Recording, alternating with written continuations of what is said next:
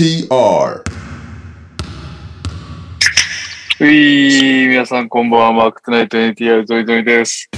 本日は、右さん休み、カズマ、わかんないけど怪しい、ニャオ遅刻ということで、スペシャルゲストに来ていただいておりますので、お楽しみにということで、オープニング投稿です。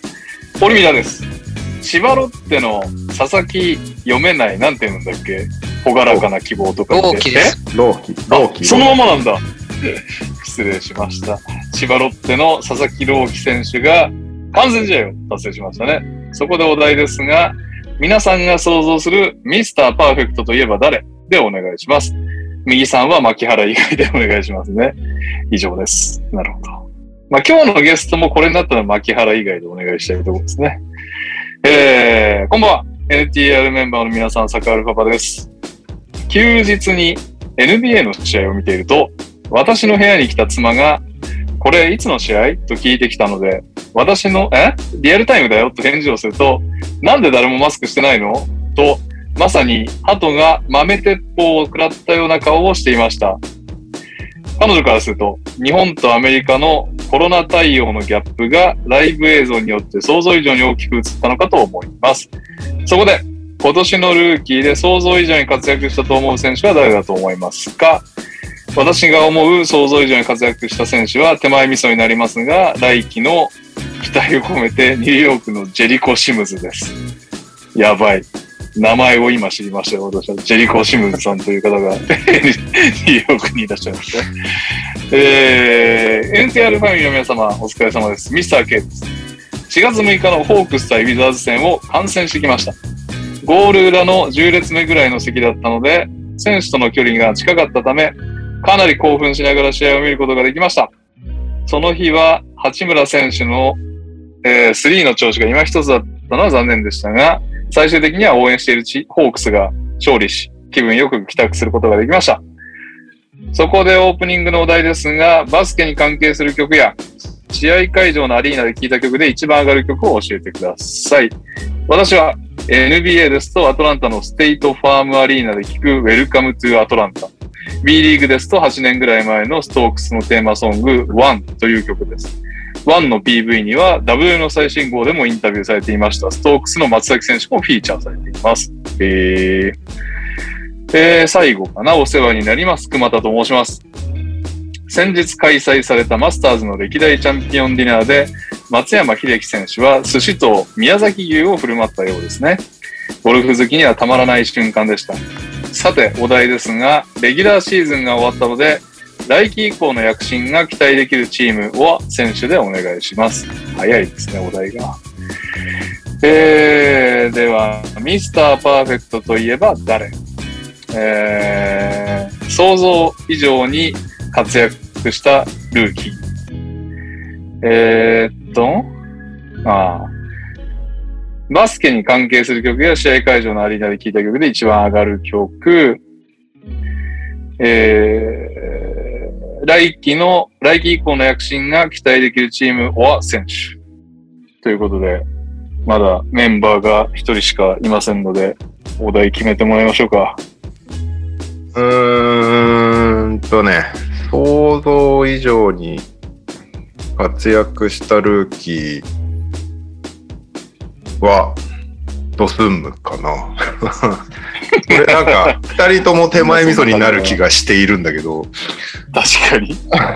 他の有名な想像通り活躍したルーキー以外は自分のところしか知らないもんだ。まあでも、アヨは2巡目だからね、2巡目38位で、ここまで活躍するとは思ってなかった、ね。普通にスタメンやったりとか、まあ、あの、怪我事情とかもあったけど、はいはい。まあ、シーズン終盤はなんか調子悪くなっちゃったけど、一時なんかすげえなっていう時期があったからね、実際。ドスームは良かったと思うし、普通に活躍したけど、思ったより早かったなって最初から思ったのはジョシュ・ギディだよね。あー、まあまあ、ロん？ロッタリーだよね、あの人。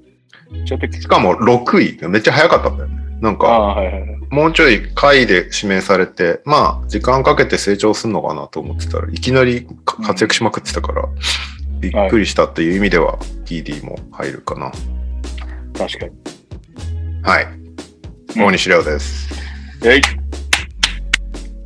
というわけで、久々の登場、スペシャルゲストの方、よろしくお願いします。想像以上に活躍したルーキはい。よろしくお願いします。じゃあその前に、ー。はい。佐々木朗希読めないってやばいっすよ、ちょっと。それは俺も思ったわ。どう、なんて読むんだろうってずっいやいやいやいやほ、ったらかしにしてきたわ。結構衝撃でした、それ。いやー、読めるだって。いやいやいや、そういう問題じゃないと思うんだよな。まあいいや。はい。はい。えー、っとですね、これはね、あの、まあ主観も入るんですけど、ハーバート・ジョーンズですね。だよね。はい。手の前味噌3連続。ハーバート・ジョーンズ。これ、ポッドキャストなんで全然聞いてる人には伝わらないんですけど、はい。僕はハーバート・ジョーンズのジャージを着て参加してます、これに。まあ、ちなみにですけど、今あズー、ズームやってますけど、あそれでも伝わってこない。そうそうそう。確かに。番号見えてないから。で、まあ、それだとね、なんかまあ、あれなんで、他のチームで行くと、偉いね。マジックのワグナーああ、はいはいはい。想像以上か。まねあまあ。でもあれもロッタリーでしょ？違うんだっけ？まあ、そロ8ッタリーですけど、うん。なんか想像以上にすごいかったなと思いました。まあ結構スタッツフランツワグナーあれだよ。兄貴と比較を聞かれて、ププみたいな感じで鼻で笑ってたらしい。え デビュー前から。兄貴がやっていけるリーグなら余裕だろうみたいなこと いや、ファンタジーとかで僕は持ってなかったですけど、なんかあ、ねやられたんだ。やってた、はい。はいすごいなと。はい。そんな感じです。はい。はい。めちゃくちゃ久しぶりでいつ以来かわかんないですけど、ゲストで呼ばれた正勝です。よろしくお願いします。ええー、急遽ありがとうございー、ます。なんだっけ野球の HBP だっけなんだっ HBP。はい。け ?HBP を2、3回やってもらったんだっけえ、1回しかやってないですよ、HBP を。?1 回しかやってないの？1回しかやってないですよ。そうなんだ。やば。いい加減だな、俺の記憶も。はい。というわけで、久々登場、まさかつくんです。よろしくお願いします。えー、っと、忘れないうちに告知なんですけど、いきなり。あの、僕とレオとあと MQ さんでやってるバスケットボールダイナー。あのーなんだっけ。チケット、まあ、コロナとかでキャンセルが出ちゃったそうで、えっ、と、横浜のネイキッドロフトさんというところで、会場6時半、開演7時半で、まあ、ライブ、トークライブみたいなのをやるんですけど、えー、2席キャンセルが出たということなので、ぜひぜひネイキッドロフトさんのツイッター見て、えー、木曜しゃらねえな。いつも聞いてるから、言ってやるかっていうね、そこの優しいあなた、ポチっていただけると、我々が大変助かりますということでございます。横浜なんでね、ちょっと平日の横浜ということで、ハードルが多くの人にとって高いかもしれません。ぜひぜひ、よろしくお願いします。えー、そして、配信の方もね、えーやってますんで、1200円だったかな。配信用のプレゼントなども、そうそう、ロフトさんがね、えっ、と、プレゼント抽選会になるものが名物らしいんで、配信用にも用意しようなんて話もしてますので、ぜひぜひ配信もご検討いただけると助かります。えー、そんなわけで、本日は、ニャオが来るまではこの3人でお送りするんですが、予想企画のルールをさ、毎回この時期に忘れるんだけど、あそろそろ決めとかなきゃそ。っかそっか。まさか関係なプくて悪いけど。レーオフの結果ね。あプレーオフのそうそうそう。はいはいだプレイインがもう決まったら即企画をバンって打ち出さなきゃいけないんだよね。にそうだよね。プレイインはじゃあ予想しなくていいってこと？プレイインする？もう明日だけどね。ダメだよ。明日ゴルフだ。プレイオフからにしましょう。はいプレイオフから、なんだっけ？プレイオフ日曜日からだよね。はい。えー、あれ？それはあれですか ?8 シード、7シードが決まる前からやるってことですか？いや決まった瞬間に、ああ、なるほど。うん予想開始で、他のあーダメだはしといてって感じだな。うん。えっ、ー、と、なんだっけ？だから、ハイシードがアップセットしたら2点みたいな感じ、プラス2だっけ？いつもそんな感じでやってるのを聞いてました。いや、ピタピタリ賞がプラス1点だよボーナス1点で、ああ、そっかそっか。そもそもの勝ち点として、下位シードの勝利を的中したら2点、上位シードの勝利を的中したら1点、ピタリ賞はボーナス1点とかそんな感じだったような気がするんだよな。そんな気がす。遡るそんな気がする。はい。というわけで、タグもまた決めて、後日発表しようと思いますので、怪しいんだよな。頑張って記憶しとこう。はい。お、すそさんから、まさかつさん来るなら投稿したかったのに、事前に言ってよというコメントをいただいてますけど、さっき決まりました。うん、さっき、ていうかね、最近みんなね、あれなんですよ。明日行けませんとかね、今日行けませんとか、ちょっとノリがね、右3は律儀だから、うん割と早めに送ってくんだけどね。他2人は当日とか前日だから、割とさ大変なもんですよ、こっちは。ありがたかったですよ。まさか使いに来ていただいて。というわけで、じゃあ、そんな感じで、プレイオフ予想が日曜から、じゃあ、え決まるのが何？土曜、金曜に決まるの土曜に決まるの？日本時間の、その、プレイインの、プレイオフの組み合わせってわかる？プレーオフの組み合わせは、土曜日の、土曜日の日本時間的には午後ぐらいには決まってるのかな？うーん。でなるほど次の日次の日から多分、多分もう、プレーオフから多分。じゃあ、そこで早速ツイートしなきゃいけないから、やば絶対忘れんじゃないの？俺たち。ちょっと。一番最後まで決まんないのが1位、8位だよね。なるほど。なんか、かわいそうだけど。そうですね。そうですね。はい。微暴録入れとこう、LINE に。というわけで、じゃあ、今年も予想企画やりますので、あれ？前回ってプレゼントとかあったんだっけ？今覚えてない。覚えてない。なんかは、やったんだっけね。なんか一番負けた人がどうのみたいな。一番負けた人が私物をプレゼントとか言ってたのに、なんかそういうのを送ってねえとか送ったとか、そんなのあったよね。そうだよね。誰だったんだっけ、結局。いや、い1ラウンドごとにやってんだよ。そうだっけ？あーそんな気がします。全然覚えてないし、やったかも、送ったかも覚えてないから、そんな企画にみんな参加してくれるのか、ちょっと怪しいし。やめるか、このさ、個人に任せるとやんねえやつが出てくるから。結構投稿はしてますよね。みんなそうなんだよね予。想企画。なんですこの予想企画だけみんなはい割と参加してくれるよね。じゃあ今日レオのアーシャ取ったからやっぱ、レオのブロマイドにしようぜ。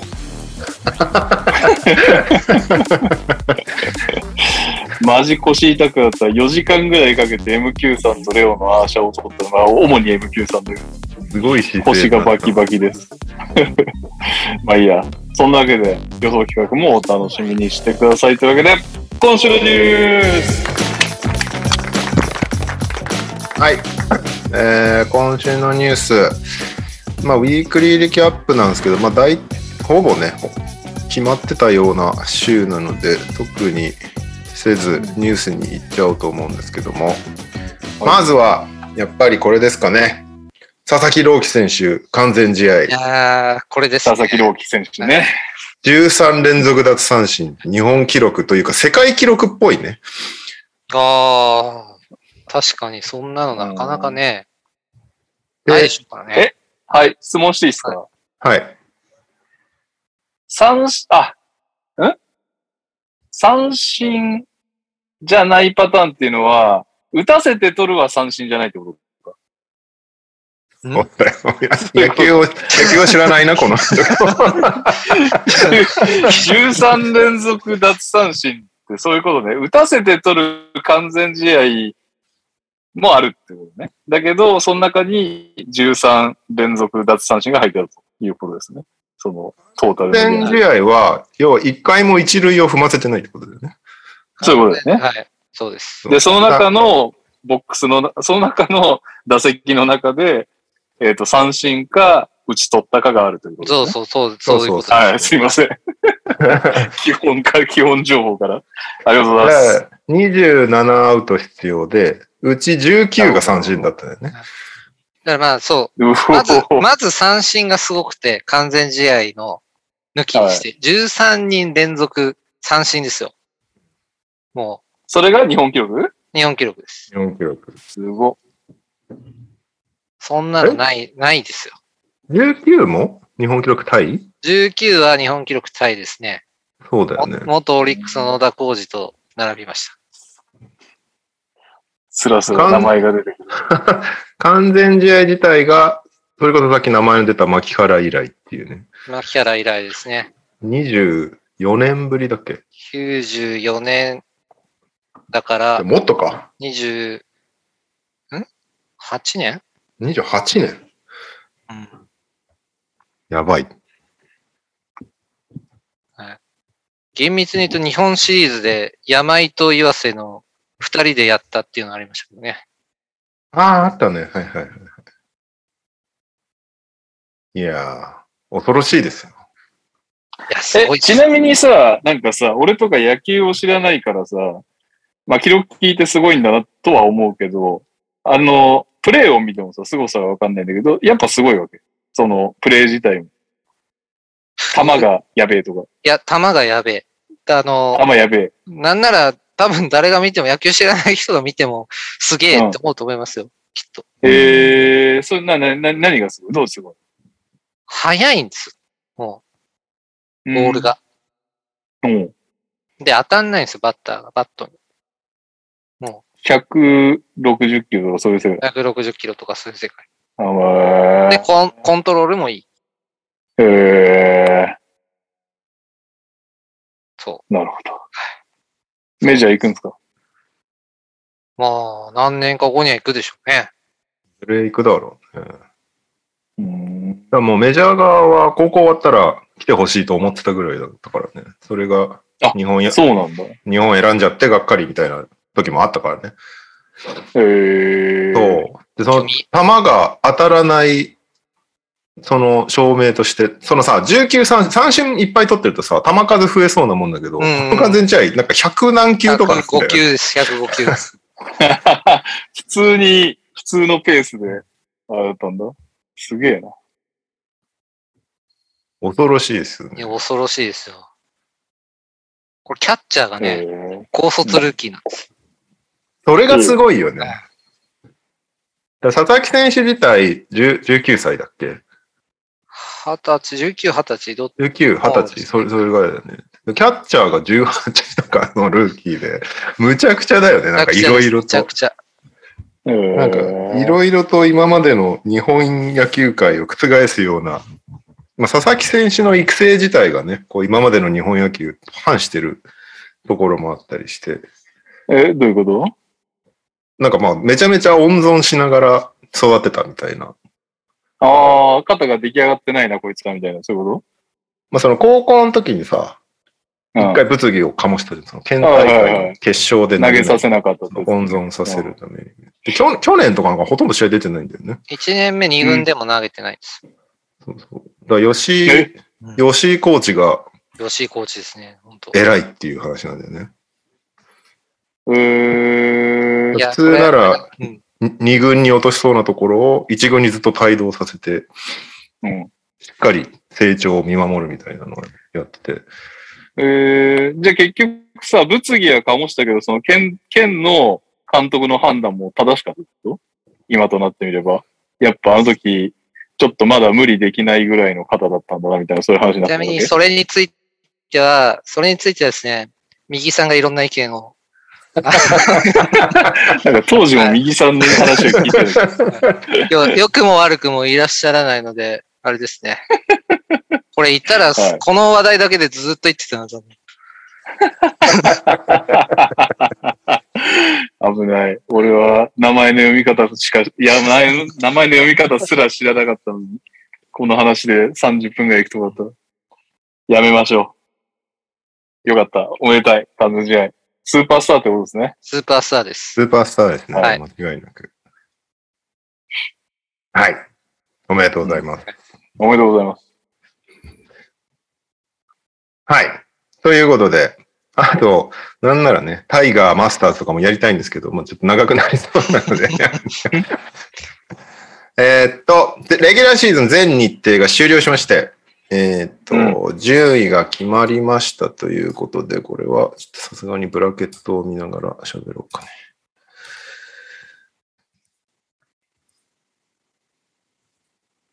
はい。えーっと、1位、東からマイアミ。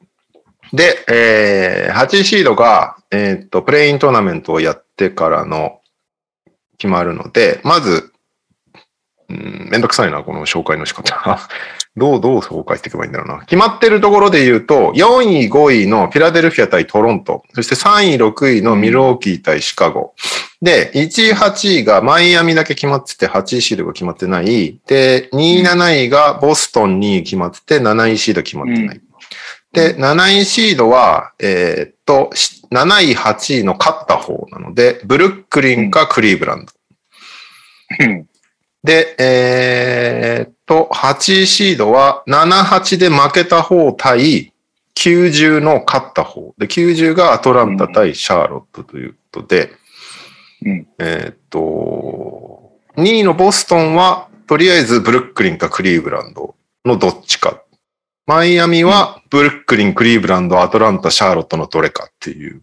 なんか、1位シードがスカウティングしづらいっていう、ちょっとかわいそうなシステムなんだけど。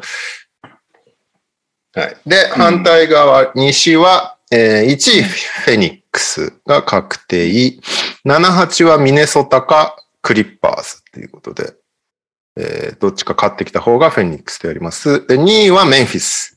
いや、違うでしょ。え78を勝ってきた方がメンフィス。ああ、そっかそっか。78のか、いや、やっぱりな。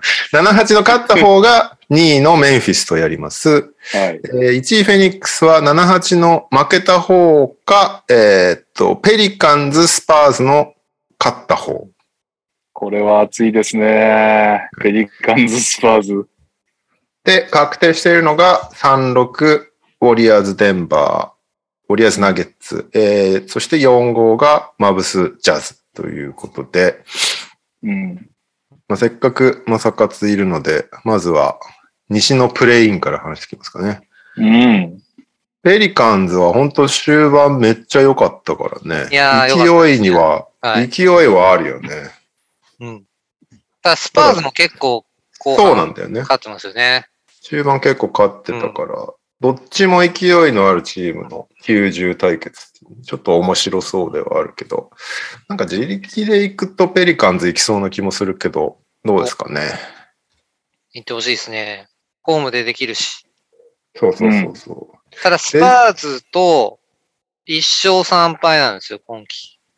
成績単純に成績だけ見ると。うんえ、それはでも、あれは ?CJ 加入前あとは CJ 加入してからだと1-1かな。あ、いや、わかんないであ、す。それで分けてんのか。うーん。なレるほど。ジャン、レジャンテはもう体調治ったのかな？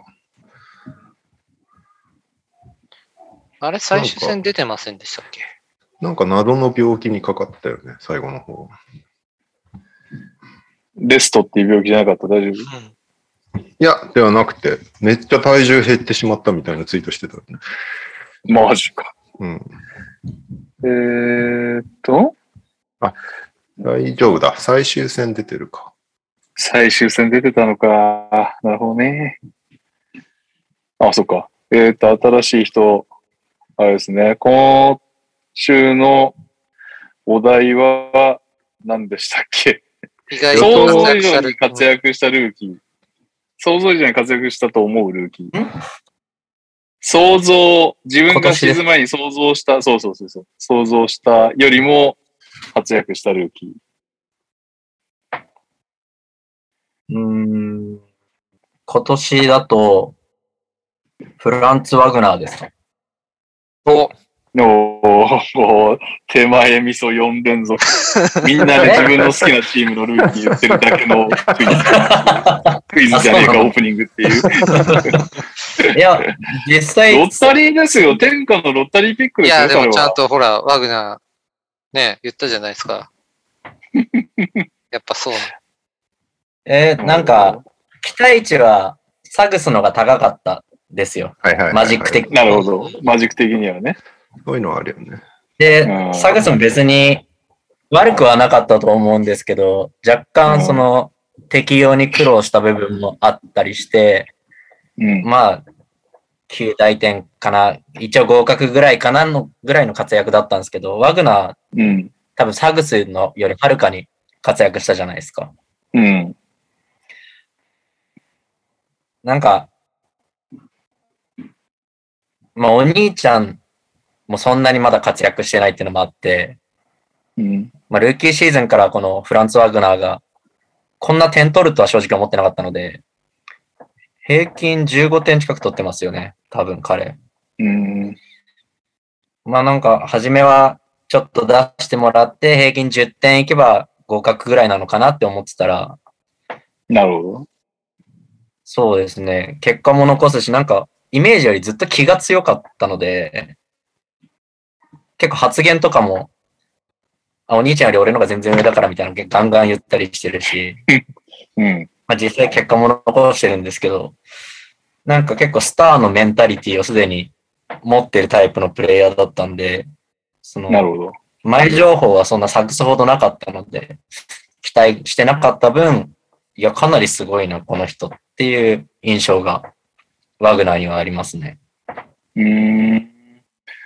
めちゃくちゃ、なんか、若手ばっかだけど、だ、誰が一番、ニャオ的主軸なわけ？次のシーズン以降。マジックは。さうん。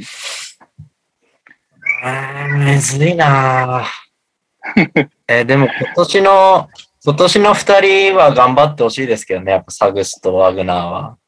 おうなんか、大黒柱的なのは、ウェンデル・カーターとか、間違いはないんですけど、うんエースではないよなって感じですし、僕はコール・アンソニーは成績ほど信用してないので、うん。うん。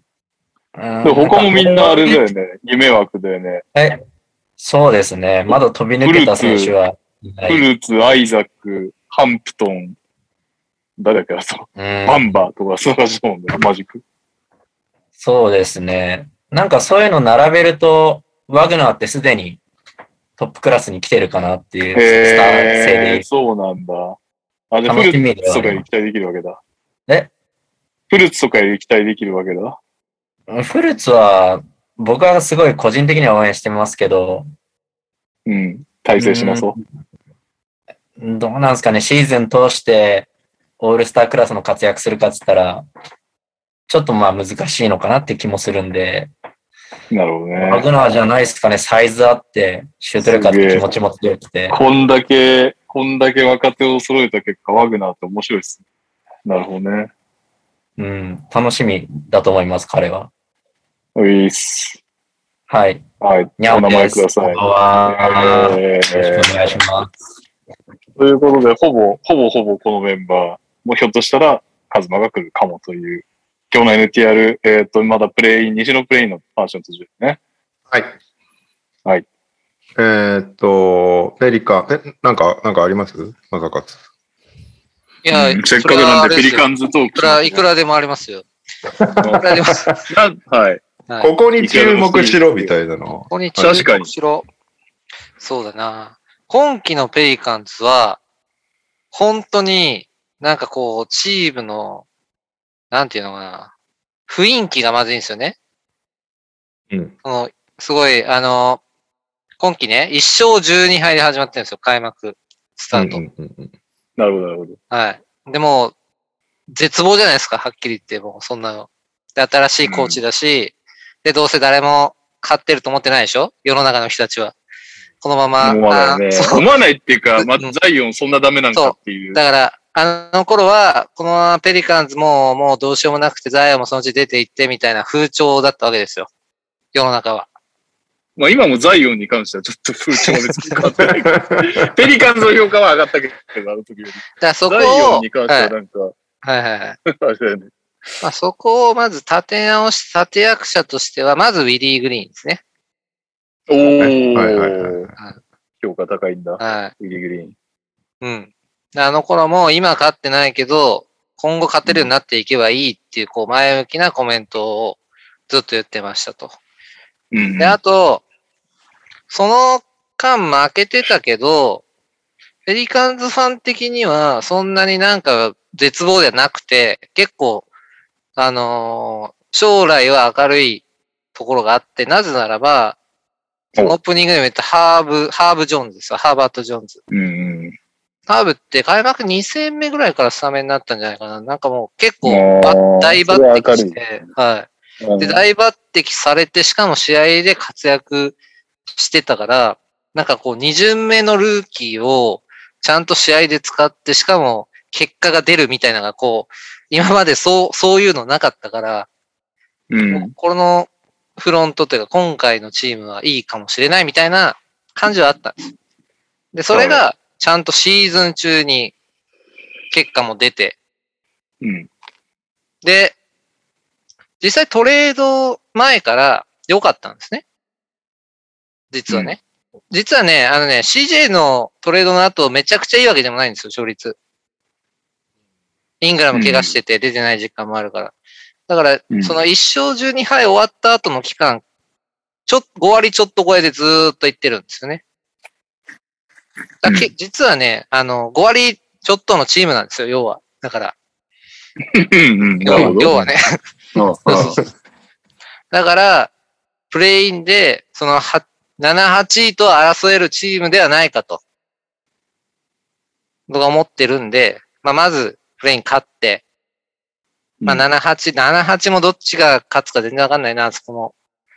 で、まあ、まずはプレイン勝って、できれば8シードで行きたいですね、本気。うんうんうんうんそう。で、サンズとやってみて、どこまでいけるか、見てみたい。うん。ああ、そうだよね。モンティの、モンティのサンズと。そそっか。古巣対決になるのか。う、そういう感じですうね。ん。クリス・ポール的に、ね。そうなんです。ああ、そっか。そっかまあ、クリス・ポール。だいぶ古い話だったよ、クリス・ポール。まさかクリス・ポールファンだったもんね、それ。そうです。だからニューオーリンズ応援してるんです。ストーリー的にはそれなんか綺麗だね。ストーリー的にはね。確かにね。ビリー・グリーンもね、モンティの、あれね、弟子でみたいな感じですからね。はいはいはいはい。そうかそうかそうかそうか。スパーズと、そっか、そっか、次がミネソタかクリッパーズなのうか。ん。ミネソタどっち来るかもわかんないからな。そうね。どっち来るかもわかんないし、クリッパーズはここに来て怪我人も帰ってきてますしね。そうだよね。だってポール・ジョまあ、ーズジときればね。あとは、彼彼。えっと、あの、パウエル、パウエルじゃないけど、パウエル。うんうんうん。そう。だから、まあ、どっちが強いんだろう。ミネソタと。ミネソタ・クリッパーズは面白いよね。面白そうですね。まあ、ベバリーが一人でベバリーも張り切ってそうだよね。すげえ張り切ってそう、一人で。まあ、あの、結構今は客観的に他の人が見ても面白いチームにはなってると思いますよ、ペリカンズは。まあね、まあ、たただ俺らが見たら、この間レイカーズをボコった試合だから。ペリカンズがレイカーズをボコるのを2回見てんだよね、ピックアップ。すごいいい試合を見てるじゃないですか。まあでも相手がレイカーズだからあんま参考になんねんだよね。いやいや、レブロンすごかったっすよ、あの試合。それに負けなかったですから。そっか、ペリカンズのグリズリーズも、その、ミネソタか、えっと、クリッパーズのどちらかと当たる可能性があるわけじゃん。そういうことですね。そうですね。二人、二人は、ど、どっちとやりたい？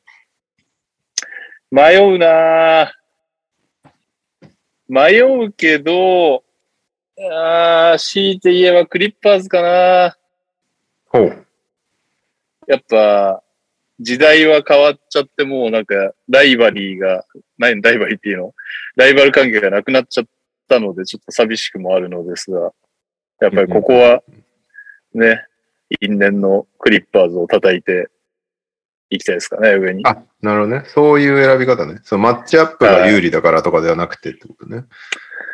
そうだね。まあ、戦力的には、ミネソタのが、うーん、でも全員帰ってきたらなるとどうなるかわかんないけど、ミネソタのが読めないよね。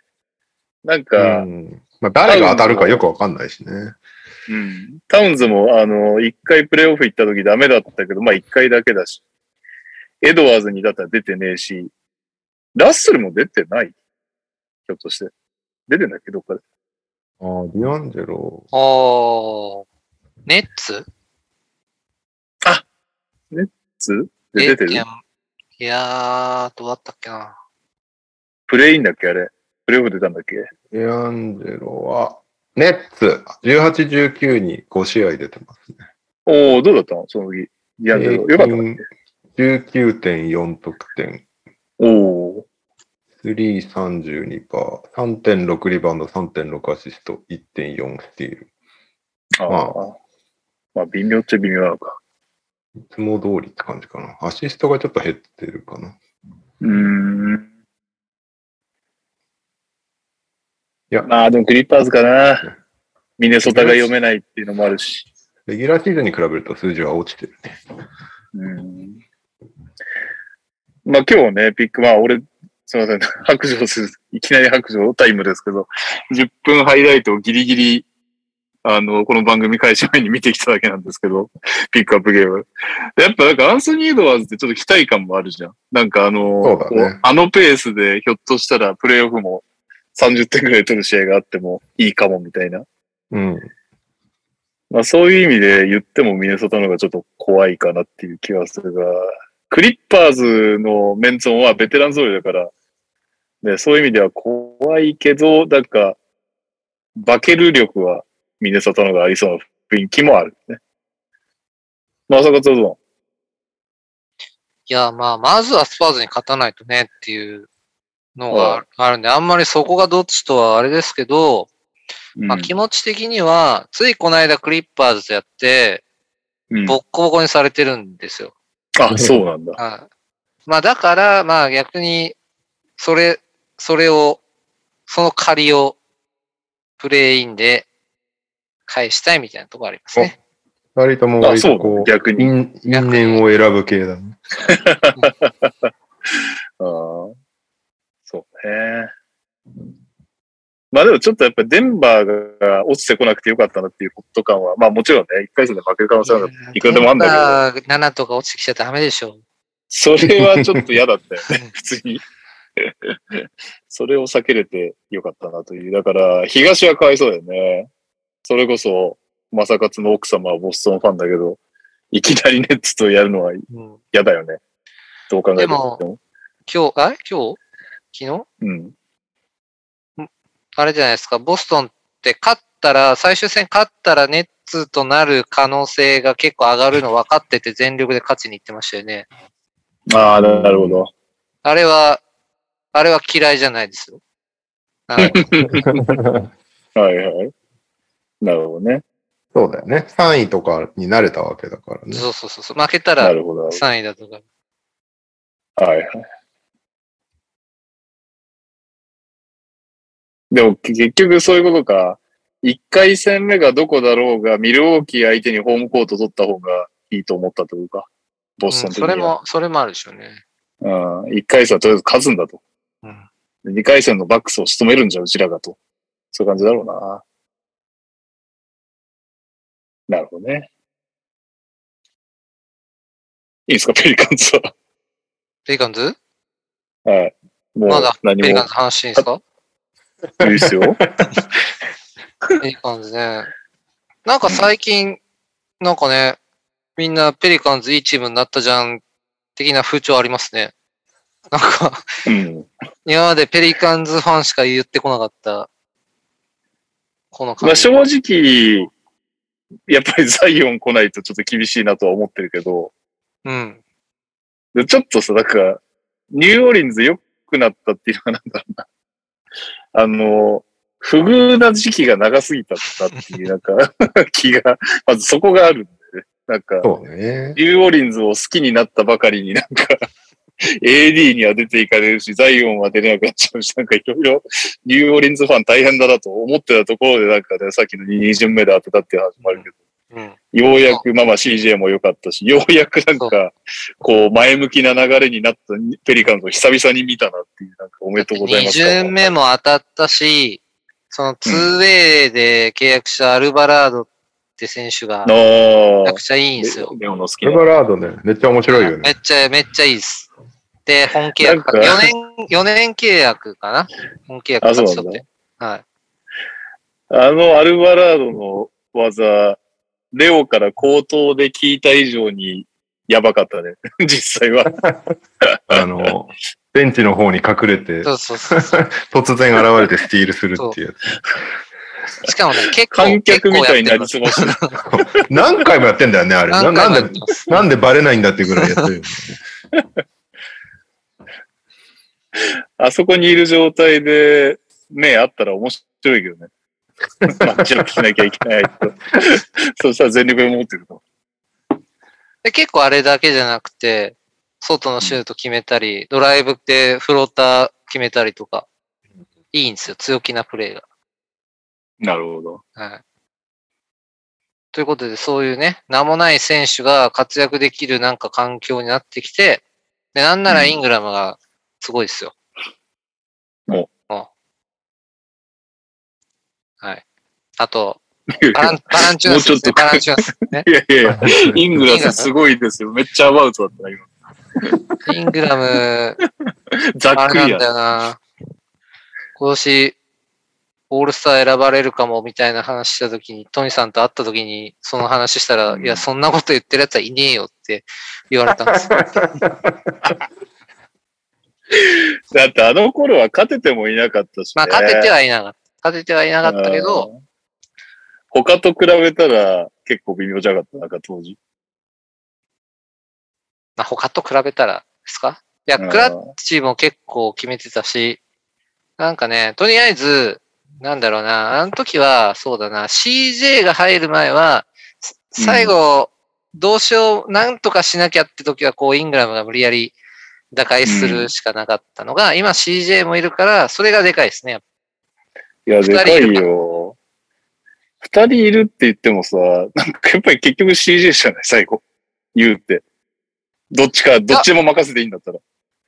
結構ね、でもね、CJ がね、イングラムにお前行けみたいなパスを出す時もあります。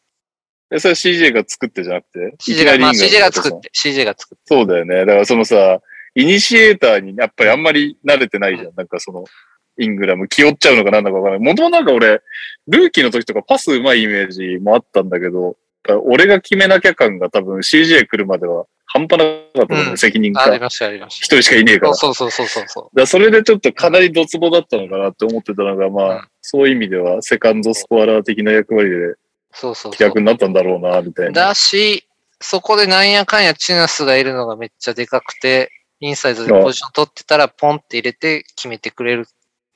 か、ファールもらってくれてフリースローが入る。フリースロー最近入れてますか？プレイオフで入んないと人あるから気をつけてくださいそうで。すか？バランチナスさん。はい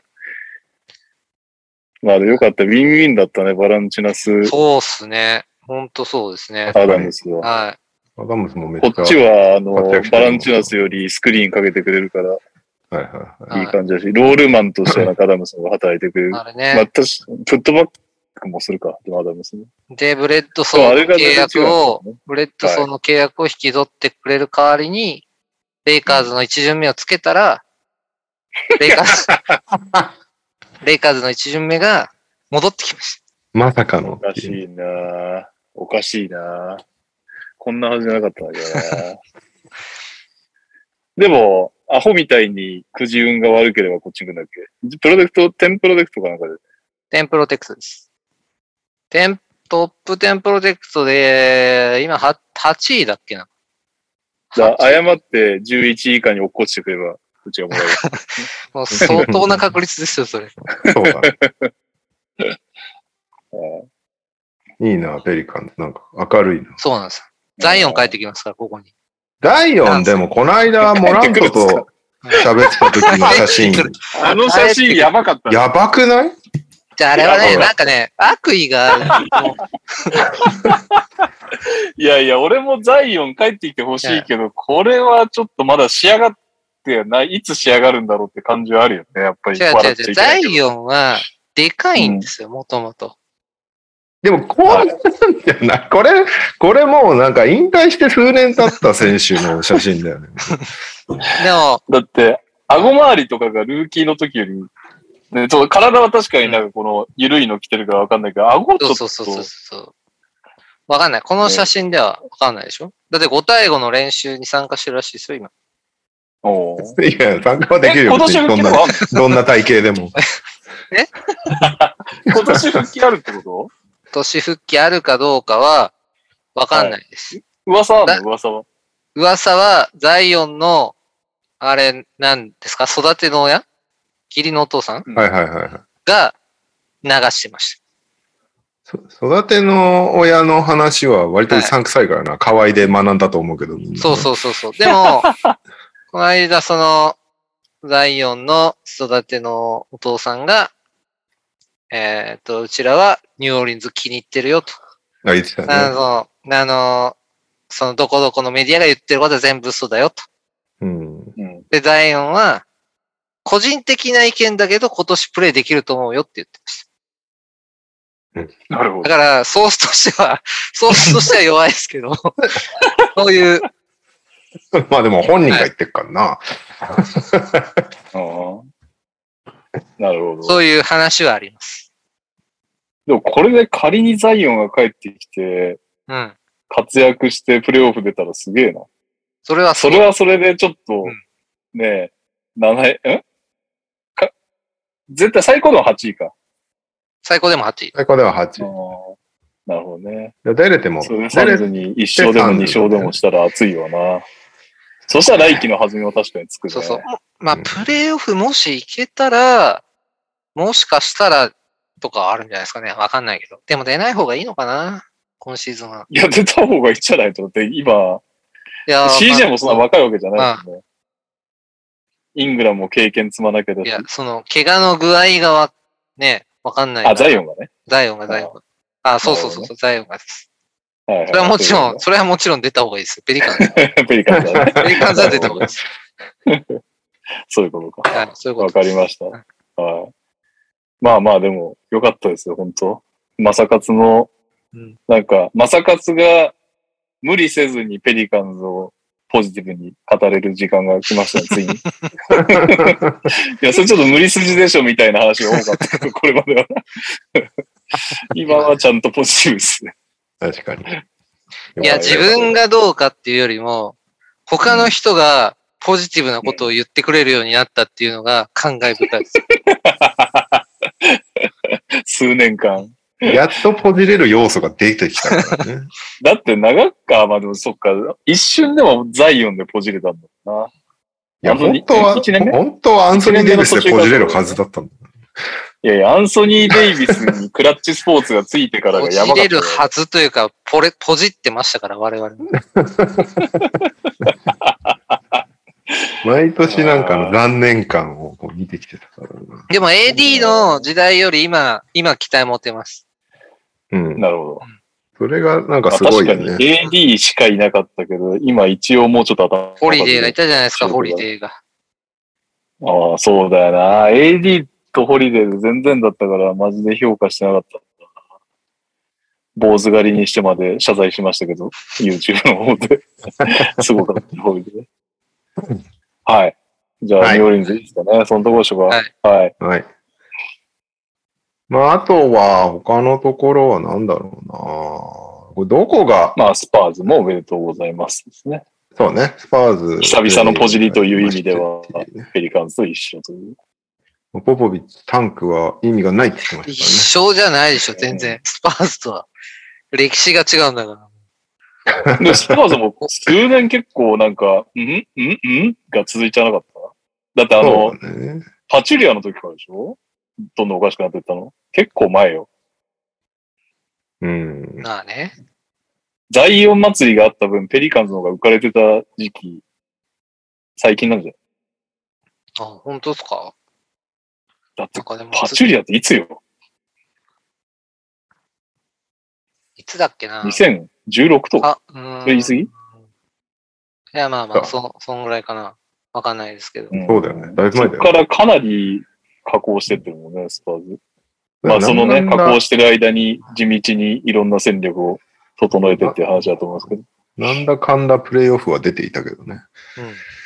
うん。なんすか、まあね。あと、なんか気になるマッチアップがあれば、全部拾ってるとキリがないと思うので。まあゴールデンステートデンバーでしょうね。西から言わしてもらうと。ダラスセーター勢い的にダラスじゃないかなと思っちゃうんだよああ、もうこれはダラスなんじゃないかな。俺、ユタにあまり期待をしていないというかな。なんか先週、先週さ、あの話あったじゃん。なんかゴベアとミッチェル大丈夫なのかみたいなので。うん。でクイーン・スナイダーが、なんかすごい、もう20分ぐらい記者会見を開いてうん。弁明してたんだけど、なんかその、うんなんか理由とかもなんか、そこ？みたいな。あの、いや、あいつらは仲悪いなんてことはないって言って、同じ食堂でご飯食べてるのを見たことあるって言ってて、理由？それが理由なのって。そんなのチームメイトなんだから当たり前だろうって言って。しかもなんかさ、ユタって結局なんかその、ゴベアを攻略されるチームに負けちゃうじゃないですか。ヒューストンに負けたりとかしてたじゃん。うん。ちょっと、あんだけハーデンにやられて、ドンチッチにゴベアが効くのかって言われると、ちょっと釣り出されて負けんじゃねえかなって気がしちゃうね。マッチアップ的に。なんかあんまり、部がいいようには見えないかな。ダラス最近。ね。勢いはダラスまあ、ただね、その、レギュラーシーズン最終戦で、ルカがちょっと怪我したっぽかったので、あ、そうなんだ。そうそうそう。それがどれぐらい重症なのかっていうのがちょっと気になるとこではあるけど、順当にいけばまあダラスなのかなって感じがするかな。うん。ウォリアーズはいねや、カリーがどんな状態なのかって感じだよね。ここだろうね。36がひっくり返る可能性は結構あんじゃねえかなって気するよね。そうだね。ヨキッチ恐ろしい子だからな。まあ、うんペリカンズ最終戦ゴールデンステージでしたけど、プレーは順調そうでしたで、あそれは41点だっけ？よ。41点。さすが、彼のチームなだけあるよね。大エース。そんくらい？だって、どう、どう、オタクはどうなのよ？一回戦、興味どうですかっつって、あなた一回戦も確定しますよ、相手は。シカゴさん。ああ、うちね、うちね？うーん、しかうんしかも今、このプレイオフ決まったチームの中で一番チームの状態悪いのシカゴなんじゃないかなってぐらい、ガタガタだからな。やばい。ロンドボールのアウトも決まっちゃったし、結構心配よね。なるほど。まあ、そうね。デローザンの、デローザンの勝負強さにかかってるみたいな感じかな。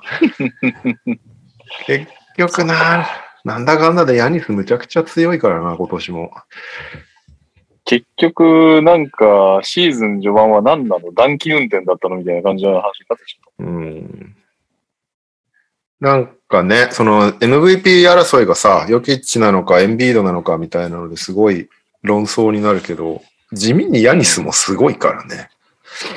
まあ、なんか、3人の誰かみたいな風潮じゃないです？そうだね。その3人のうちの誰かっていう 感じだとは思うんだけど、いや、なんか一番、一番論争されてるのがヨキッチなのか、エンビードなのかっていうのをよく見るけどうん、ヤニスはなんかあエンんまり、ビードももうちょいね、上のフィラデルフィア行けたはずだったけどねっていう気もしちゃうけどね。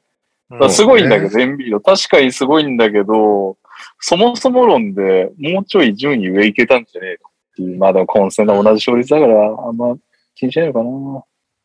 まあでもシーズンの半分以上をね、その、シモンズいない問題でずっと一人で支えてたっていうのはすごいけどね。だから一時エンビードだね、今年の MVP はみたいな時期があったんだよね、うんこのシーズンって。うんその後ね、よあの、ヨキチがなんかすごいことになっちゃったから、2000得点、1000リバウンド、500アシスト、うん。NBA 史上初みたいな。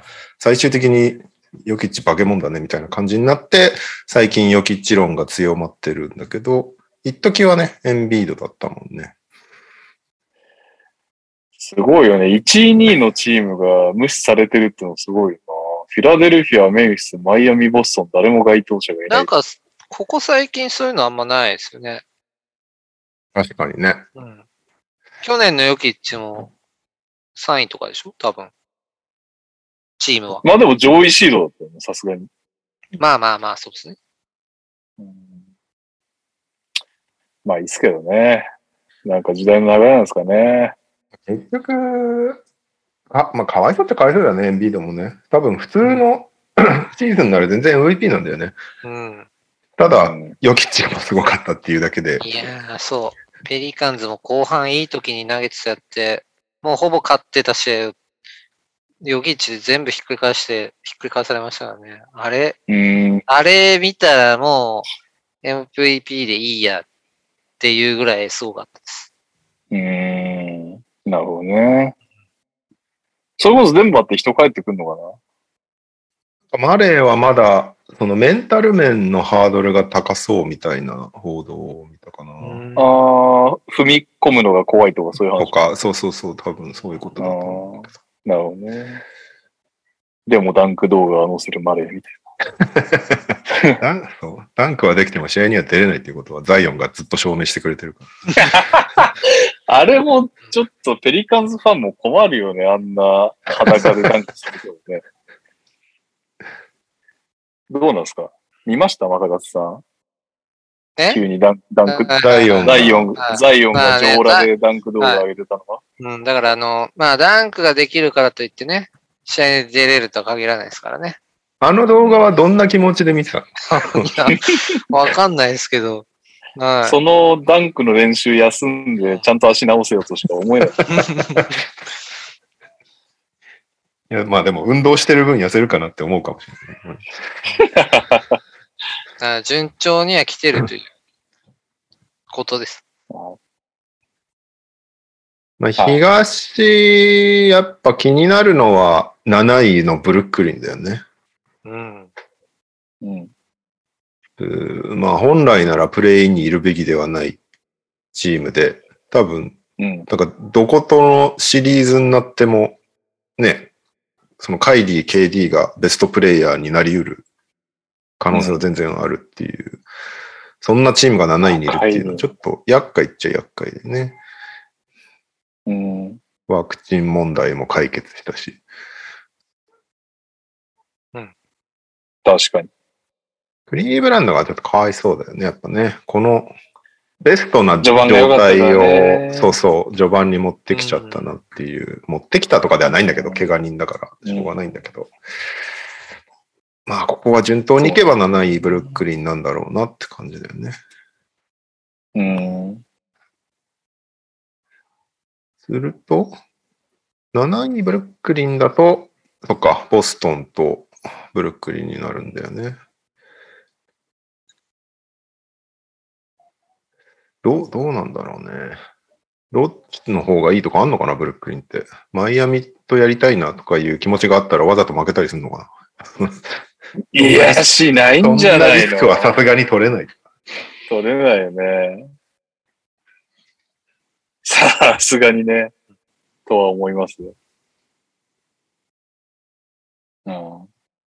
あとはあれですね。あの、一個話題になってたのは、トロントがカナダにあるから、えっと、ワクチン打ってないといけないっていう話だったんだけど、だうんあの、もし熱が当たったらね、帰り行けないね、みたいな話でしたけど、フィラデルフィア、トロントになった結果、まさかのマティス・サイブルがワクチン1回しか打ってないので、うん。いけないっていうことが判明するっていうね。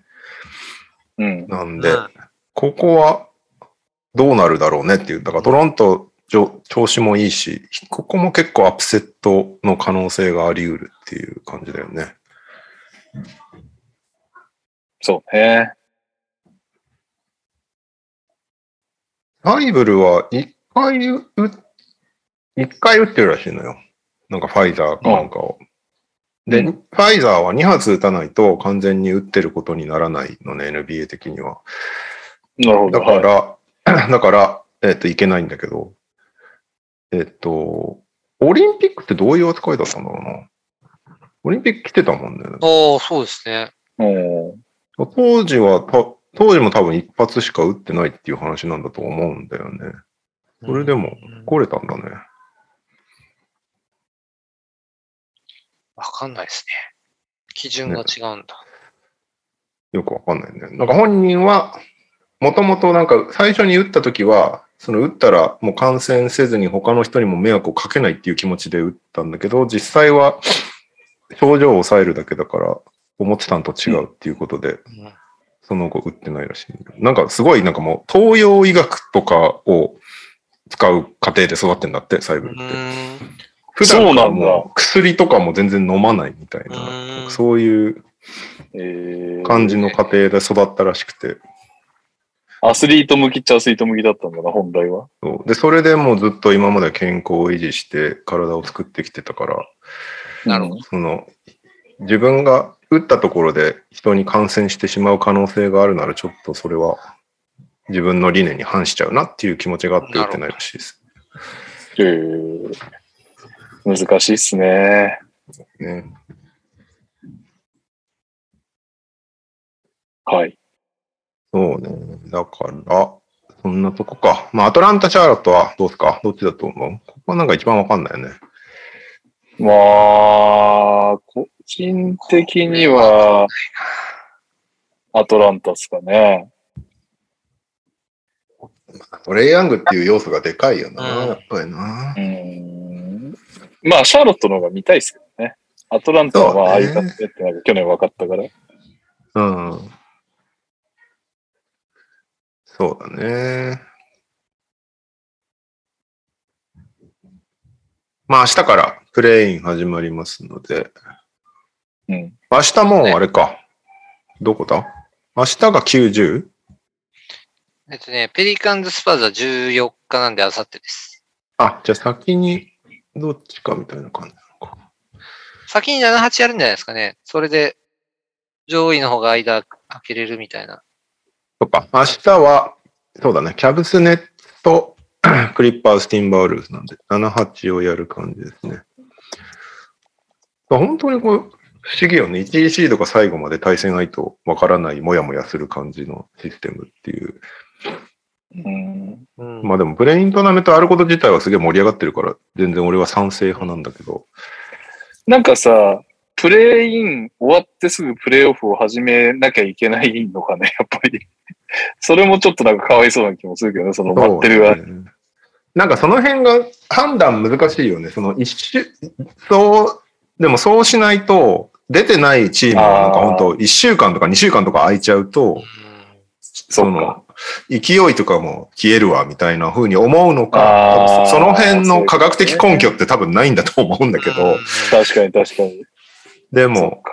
言われて多分、ルカがシーズン最終戦出たのって多分そういうことなんだよね。多分あの、休んじゃうと本当にずっと試合出ないことになっちゃうから、プレイ待ってる間。うんうんで、出た結果怪我しちゃったっていうちょっとかわいそうなあれなんだけど、その辺を大事に思うかどうかっていうので変わってくる。うんうん難しいよね、その辺ね。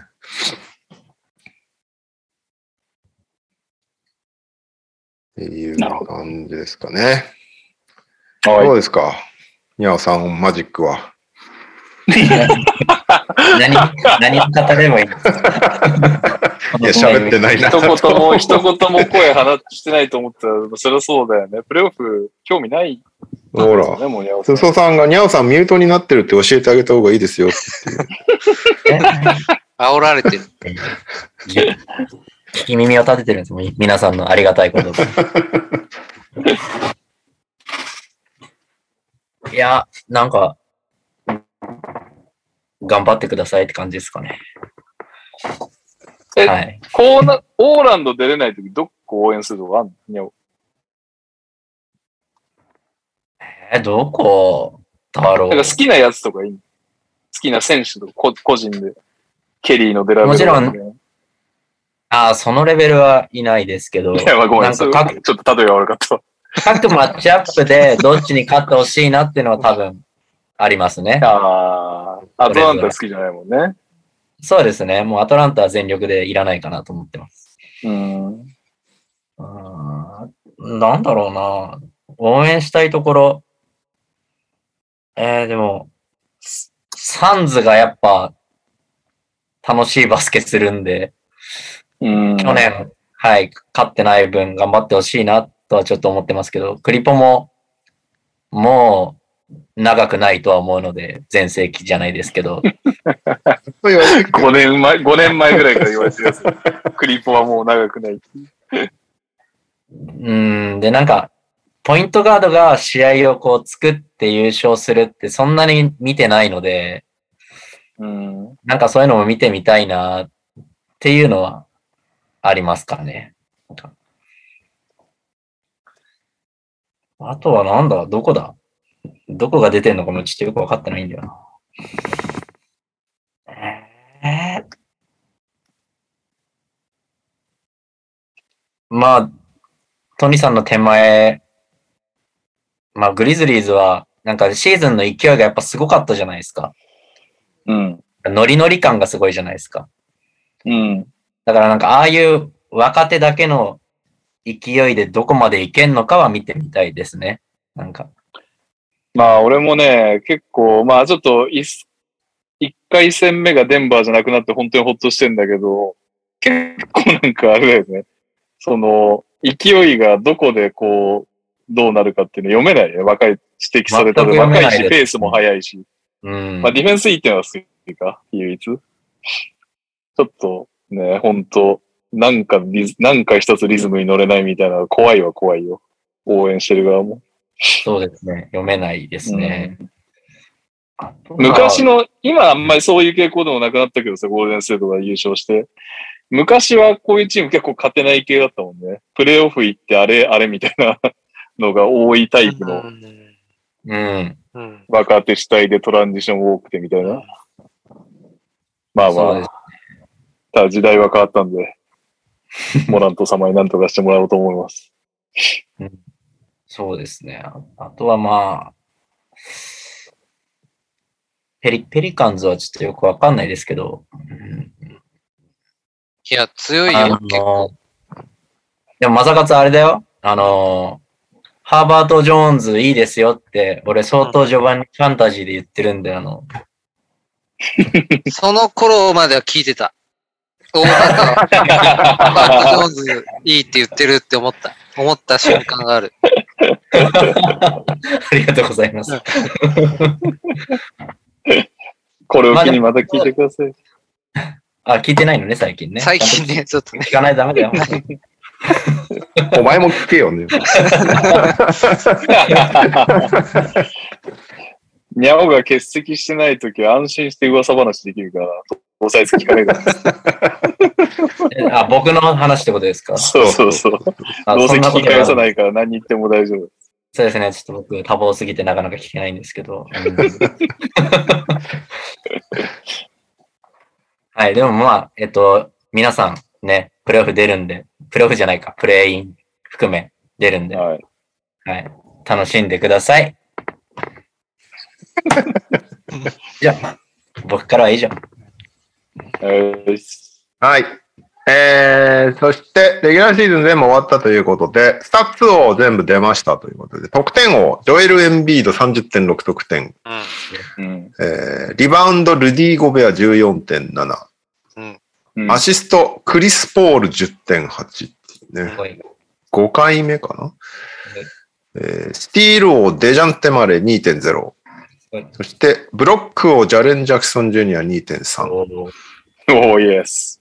で、スリーポイント成功、ステフィン・カリー285本。えーフィールドゴールパーセンテージ、ルディ・ゴベア71.3%、スリーポイント、ルーク・ケナード44.9%、デズモンド・ベインは2位でしたね、43.6%。うんそして、フリースローは、ジョーダン・プール92.5、2位、ステフィン・カリー92.3っていう。ええじゃん。オーディアで決めまくるっていう。でした。得点王はね、最終的にエンビードの一人勝ちみたいな感じになったね。ヤニスも30いかなかったし、レブロンは最後の方出なかったので、規定試合達成せずっていううん感じでした。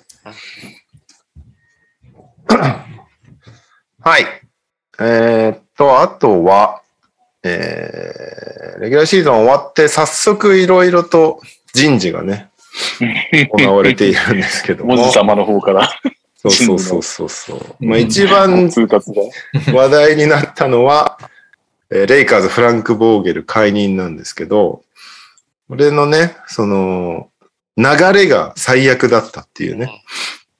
その試合終わって数分後とかにウォジが、えーレイカーズ、ボーゲル解任の方を出すんですけど、で、えー当然試合終わった後の記者会見にボーゲルが出てきて、メディアが質問すると、俺は何も聞いていないっていうえーちょっとい怒り気味に話し、えーその後、特にレイカーズから音沙汰はなく、翌日に、えー解任の方を出す前に、サンキューっていう、あの、ボーゲルがトロフィーを持ってるツイートをする。何がっていう。で、数分後にようやく解任しましたっていうリリースが出るっていう、むちゃくちゃな、それ、その、そんな首の切り方あるっていうね。先にオジに伝えるっていうね。やばいっすね。やばいよね。これであれだよね。あの、ボーゲルじゃなくてフロントがやばかったんだなっていうことがよく分かったというか、なんかちょっとかわいそうだよね、ボーゲルは。なんかね。うんやり玉にあげられた感が結構あるというか。まあレイカーズだから大丈夫なんでしょうけど、ねそん、そんなとこでやりたく、コーチやりたくないっていう人、出てこないんですかねそういうやり方してたら。ね。この、めっちゃ泣いてんな、子供が。そう、この、このやり方を見せてね、よし、あそこに行こうってなり、ならないよね、そのコーチにしろ、選手にしろ。早速なんか、後釜として名前挙げられてるクイーン・スナイダーとかも、報道によれば、この一連を見てちょっと興味なくなってきたみたいなことも言われてたりとかしてて。まあ、本当に最後までごたごたやってくれたな、レイカーズって感じだったね。どうすんだろうね。ただですね、レイカーズ、いいニュースが一個だけあったんですよ。シーズンが終わったことによって。デンさんの契約をようやく払い終えました。やばいなルオールデン4年72ミリオンっていう契約をだいぶ前にしたんですけども、はいえっと、まあね、あの、バイアウトして、分割してずっと支払ってたんだよね。うん。なるほどね。毎年5ミリオンずつぐらいこう返済してたんですけど、今年ようやく最後の5ミリオンを払って、完済ってよかったです。よかったです。はいデンさんの5ミリオンは今年のロスターで5番目に高かったらしい。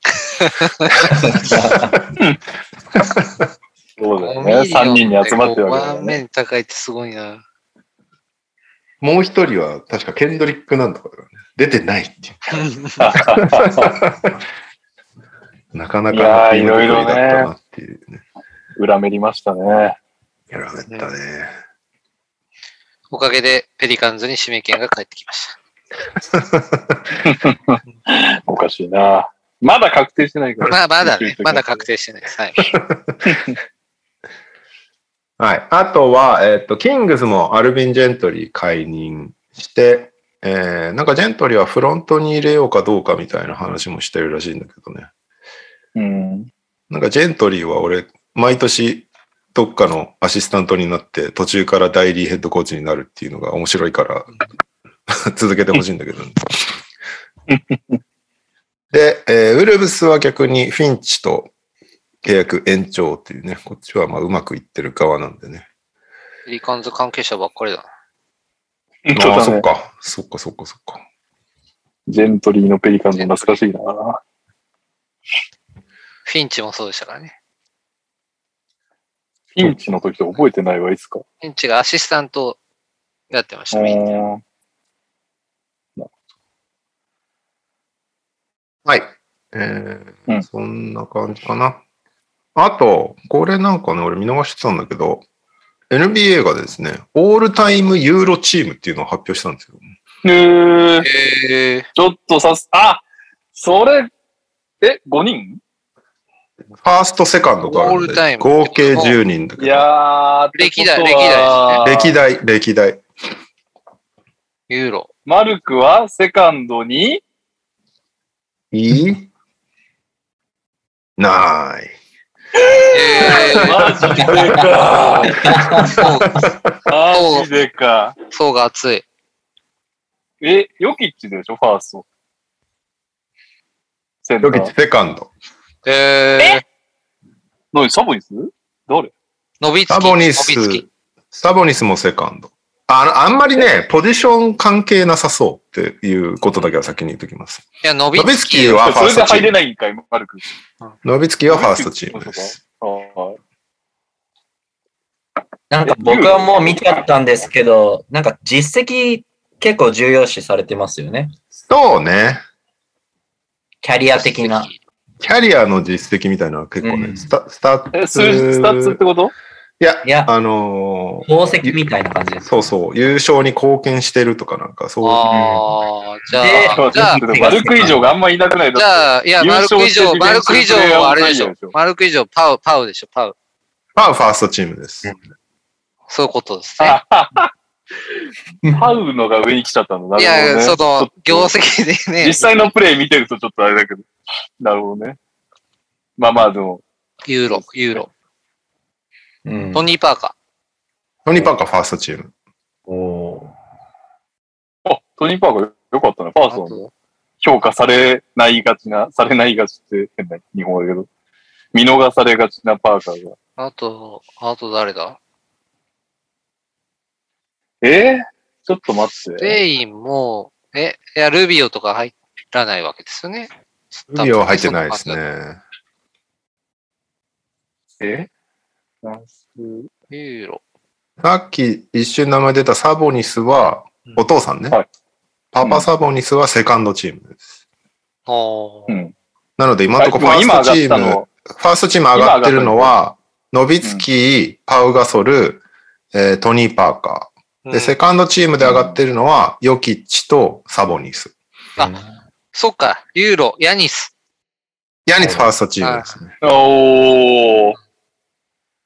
あれは？なんかなんだっけ？交通事故かなんかに亡くなっちゃったやつ？お名前ああ、が。ペトロビッチ、セカンドチームです。ああ、セカンドかい。ファースト難しいな。あ。え、あとだ、ちょっと待って、マルク以上ってそんないるか？誰だ？ファーストチーム残りの一人はね、優勝はしてないっす。うん。優勝はしてない。なんかヨヨキッチに近いですよね。この感じ。そうね。そうね。ヨキッチにだ近い。からちょっとポジションこれは関係あるのかなって思いましたけどね。うん。まあなんかあまりにもすごいからみたいな感じで選ばれてる。うん？あまりにもすごいから。あまりにもすごい。あまりにもすごい。ユーロ出身の人。いや、で現役絶対あーってやつだよな。引退している。現役の人。現役？現役です。現役。え、じゃあ、じゃああ、、あ、ドンチチか。そういうこと。そういうことか。そういうこと。なので、フはいァーストはノビもう一回言ってはい。ノビツキー、ヤニス、パウ、トニー・パーカー、ドンチッチ。うん。なるほど。なるほどね。セセカンドは、今のところ、ヨキッチ、ペトロビッチ、サボニス。あと二人っすね。あと二人。うん。現役か引退かお願いします。引退です。引退。いや、でも、どんどんだってさ、えーと思いつくやつが、丸く以下じゃねえんだよ。以上じゃねえんだよ。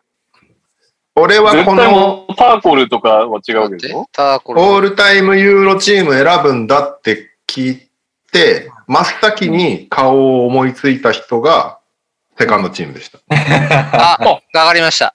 はい。クーコッチ。正解、クーコッチ。レオさんの、レオさんのヒントでわかりました。そういうことか。確かに、確かに、確かに。もう一人は、しばちゃんに答えてほしいかな。あ、俺、メンフィス案件。メンフィス。メンフィスではないんだよな。メンフィスではない。えメンフィスもういないでしょ、だって。カレーですかな。え、俺案件？俺案件ってことは、俺が好きって言ってる選手ってことか。N、NBA、NBA ですよね。オール N、そうだよい。や、そう。オールタイム NBA ユーロだよ。いやだからナバーロとかじゃないってことですね。じゃないじゃない。じゃないってことですね。オスカー・シュミットとかじゃない。あ、ユーロだよね。うん。じゃあ違うか。え、引退してる？引退してます。えー、でも俺経歴知らねえんだよな。だ俺ってことはブラジルじゃない。ブラジルだけどユーロで活躍して NBA 行ったとか。どうですか、この予想。違います。なんだ、俺あんまり案件、あんまり芝ちゃんじゃなくてもいいかもしれない。むしろ、その朝活、朝活の方が答えられそうな気しますけどね。そっか、正勝のかすってるのか。時代がわかんないですけど、正勝は答えられる。おペジャ。ああ、そう。正解です。おペジャ。なんでペジャなの？知らないよ。本当だもん、これ。いや、ペジャ、ペジャすごかったですよ。ポジションですよ、多分。ですよ。だって。確かにね優勝してオールディフェンダーですよ。マジか。ペジャなのか。逆に見てた分気づかんわ。ペジャ。はい。フリースということでローめっちゃう、まかったけどね。セカンドチームはヨキッチ、クーコッチ、ペトロビッチ、ペジャ、サボニスでした。それ厳しいな。全然納得がいってない。まあ、ユーロ系のメディア。メディアとか有名人とかなんかいろんな人に、これ完全にヨキッチのせいじゃない？ヨキッチいなかったら、まだマルクが一番いいセンターの記憶のままだった。もうヨキッチに全てを書き消されて、ああ、そうかもね。ヨキッチね。すごいですからね。ヨキッチすごすぎね。うんなんか全体的にでかいね。確かに。まあ、身体能力がね、アメリカ人より上っていうのが少ないから、うんサイズもあってこんなテクあるんだ、みたいなのがユーロの流れそうとしてだね。はい。はい。という感じでした。確かに見てたわ、あの子のキングス。はい。はい。NBA ニュースはそんなとこかな。えーっと、日本方面行きます。日本方面は、まず、ついさっき、ライセンスの決交付決定がリリース出てたんですけど、はいえーっと、どこだ。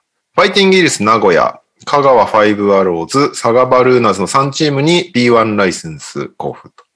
で、うんえー名古屋に関しては施設基準を、の、えー準備？あ、じゃあ、施設基準充足の確からしさを現時点で確認済みも、新設アリーナ計画の確実な、えー進捗を今後確認していくという話らしいので、うん。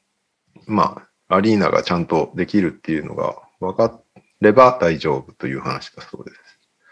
で、えーっと、継続審議になってた青森ワッツの B2 ライセンスは交付されました。ただ、なんか停止条件付きで5月29日までにアンダー15チームに10名以上登録することが必須ということ。んでもなんか、これはなんかどうにでもできそうなので、多分、ほぼほぼ決決まりってことでいいですよね。こんなのだって適当な人を10人連れてきて登録しましたって言えばいいんでしょだって。ああ、そうなっちゃいますね。はい。で、第1回で B1 ライセンスが与えられた熊本ボルターズは、先日あのパワハラ案件みたいなのでなんか制裁を食らっていて、その辺の体制をしっかりすることみたいなの、それ次第では B1 ライセンスの取り消しなどの対応が考えられるっていう話だそうです。うんそして B3 は埼玉ブロンコスと鹿児島レブナイズの2チームに B2 ライセンスということで、えっと、青山に B2 のライセンスが出たということで、B3 から B2 に上がれるのが1位の長崎と2位のうん。アルティーリ対昨年の2位だっけ？の岡山。はい。が、まあ、現状で終われば。うん。あ、そうだ、ただこのままいけば。ア。ルティーリがこの間長崎に1個落としたので、今3位と2.5ゲーム差で6試合ぐらい残ってるのかな。はいはいはい。なのとかなので、まだまだまだという感じですね。なので、て？か、アルティーリがね、あの、外国籍あれがレオライオンズが怪我しちゃってかわいそうにだったじゃないですか、RTD。すごい、あの、目玉で B3 に、あの、レオライオンズ連れてきた、うわ、すごいってなってたのが怪我しちゃってかわいそうにってなったのが、ロバート・ドジャーって、を連れてきて、あ、ドジャーもいいねってなってたのがかわいそうに、さらにこの間の長崎戦でドジャーが怪我しちゃったらしくて、うん。全球っぽいという雰囲気らしいので、かなりかわいそうな風の、本当になんかもう呪われてるかのようにうんなってきちゃってますね、千葉が。ね、なんか一気に駆け上がっていくだろうと思ってたところが、かなりいろいろと大変そうだよね、RT は。そうですね。まあ、長崎はほぼ確定だろうね。怪我系だからなんか本当かわいそうだなって感じはしちゃうけど。だから本当そうですよ。恐ろしいですよ。はい。そして、今、ちらっと言った、熊本のこのパワハラ案件みたいなやつなんだけど、俺そこまでよく分かってないんだけど、昨シーズンの話なんだよね、これね。コンプライアンス違反っていう。その、け怪我してない選手なのに、インジャーリストに無理やり登録させたっていうことを、がパワハラに当たるかどうかみたいな話ってことでいいんだよね、これね。そういうことですね。はい。なんかタイムライン見てると、そのエージェントがダメだみたいな話とかがいろいろ飛び交ってたんですけど、その辺はどういう話なのか知ってる？えっと、あれ、リリーグからの発表かな？なんか繊細な話で、エージェント、え最初の初回かな？なんか2回やってんだけど、診断とかを。うん。初回に、の時だとちょっと記憶して、うろ覚えで違ってたらごめんなさいなんですが、えーっと、その、今回、そのパ、名指しでパワハラだって言われている西社長が当時 GM で、西当時の GM が選手のエージェントにインジャリーリストに入れたいという話をして、うん。エージェントが選手に、まあそういうことだからインジャリーリストに入ろうみたいな風に話したような、に取れる文章だったね。なるほどねはいはいはいはい。あ、それでていうので、選手を守れよみたいな話。はいはい。なるほどなるほど。なんか、平さんが怒ってると思って。エージェントの名を汚すなみたいなだから結構、その、さっき公開したトラッシュトーキングセオリーでいろいろひるきさんが喋ってたんだけど、まあもちろん俺よりというよりも、まあ中の人じゃないですか、ひるきさんが。うんまあなんでいろいろ話したけど、そのもう、この件に関して情報公開が少なすぎて、あの、うん仮にだけど、その、えー、パワハラ窓口に話したのが選手じゃなかったとしたら、うん。選手もいい迷惑じゃん。風評被害というか、あこいつ作るやつなんだって思われちゃうじゃん。確かに確かで、に。さらに、という状況なのに、もう、怪我名と時期とかは言ってるから、で、選手 A とかって言ってんだけど、怪我名と時期とかは言ってるから、普通に選手は特定できるわけですよ。うん。今違うチームにいる選手なんですけど、もう、そう調べようと思ったらいくらでも調べられるうん。ってなって、で、で、そのエージェントも簡単にしわかるじゃないですか、ネットで。とかってなってくると、エージェントも評判落ちるし、えーっと、選手も評判落ちるし、っていう状況が、だから隠すんなら全部隠すし、言うんであれば、じゃあ、その、選手側の声明とかがあれば、まだどういう経緯でこうなったのかとか、あるし、第一、その、状況もさ、えっ、と、この話がなんだっけな。えっ、と、インジャリリスト入りかカットかみたいなのが脅しに該当するパワハラっていう話なんだけど、あのそれも下手したら温情措置の可能性もあるじゃないですか。あのカットだったらカットでいいわけで、でもインジャリーリストに入るってことは給料が出るわけで、ひょっとしたら、まあ、カットじゃなくインジャリーリストっていう温情措置だった可能性もゼロではないし、とかっていういろいろまあ、その、なんていうか、えっ、と、状況が全くわからない発表の仕方になっちゃってて残念だよね、みたいな話を語ってるので、しかも今私はうろ覚えでひるきさんが言ってたことを喋ってるだけですけど、ひるきさん本人が喋ってくれてるので、まあ、気になる方はトラッシュトーキングセオリーを聞いてくれればと思います。という感じです。えー、あとは、B リーグファイナル、えー、冠スポンサーに日本生命がつきましたということで、日本生命 B リーグファイナルズ2021-22という名前になったそうで、さらに、えー、テレビ放送があるということで、えー、ゲーム1、日テレ、あと NHKBS、そしてゲーム2は NHK 総合、ゲーム3になると BS だけになるっていう感じですね。なんで、民放で見れますということですね。うん。まあ、あとはね、バスケットライブ持ってる人はそれで全然見れるんですけど、まあ、テレビで見れるっていうね、差はでかいよね。うん。ああ、そうね。勝率がどうな今度こそ視聴率取ってほしいですね。ね前回ちょっと低かったからね。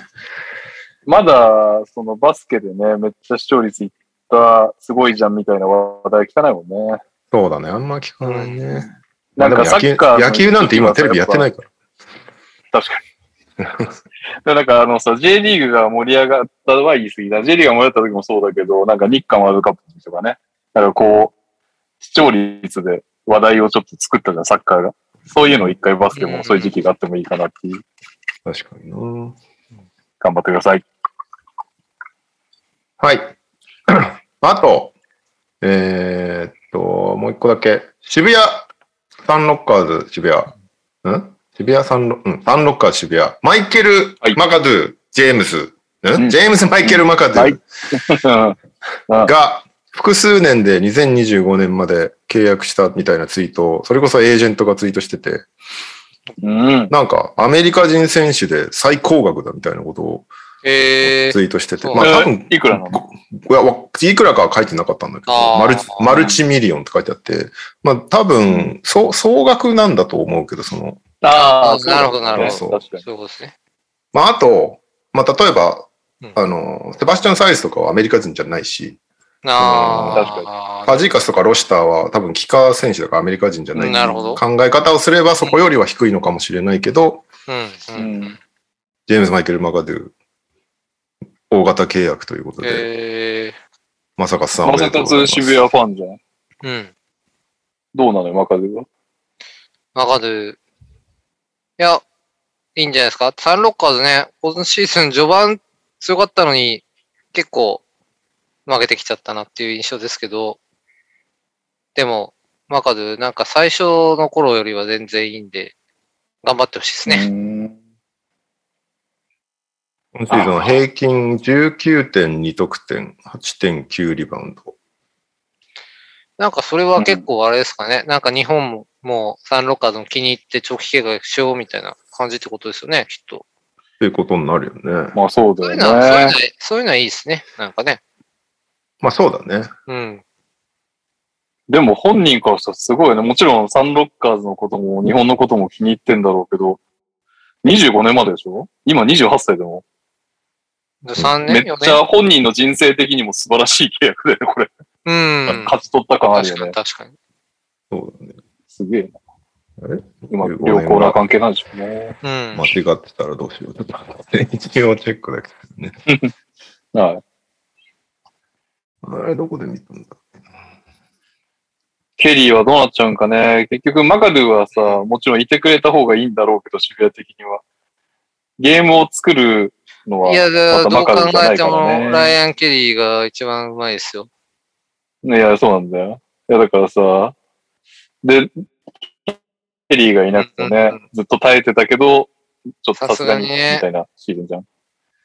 むしろ序盤よく勝ってたよな、ケリーないしでやっていうぐー、らいやっぱ合ってますね。2025年までですね。うん。すごい。おめでとうございます。おめでとうございいます。う。素晴らしい。ノースカロライナ、ノースカロライナ大学。うん。うん。はい。僕からは以一上。見、でかいカイリー・アービンで見える中でさ。確かに似てるかも。